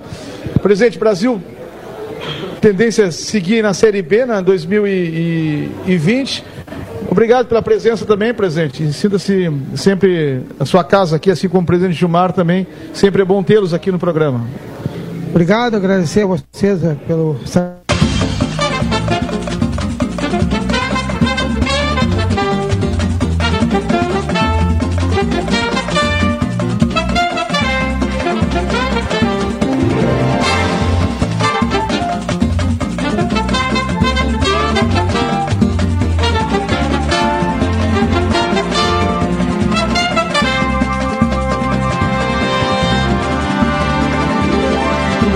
Né? ah, dentro da, do ranking brasileiro. Então isso aí conta muito e com certeza esses cinco anos acaba contando para a gente poder estar nessa Copa do Brasil. Valeu, presidente Ricardo. Obrigado, presidente Gilmar. Obrigado. Vinícius, obrigado, Vinícius. Até, segunda. Até segunda-feira. Valeu, André. Até segunda. Valeu. Para fechar aqui, eu quero mandar um abraço pro meu corretor de seguros, o Marlon Opa. Schneid, que está nos acompanhando. Que Não, mas é, é a função dele, evidentemente. Na- mas não me quebrou um galho, me quebrou uma, uma Ah, árvore inteira. na semana passada, em função da chuva aí, num contratempo que tivemos. Mas está tudo resolvido. Um abraço para ele. É corneteiro, mas é meu amigo. Legal. Tá certo. Finalizou pela Série B do Brasileiro, 33ª rodada, Curitiba Esporte 0 a 0. Pessoal, quero agradecer demais a participação de todos.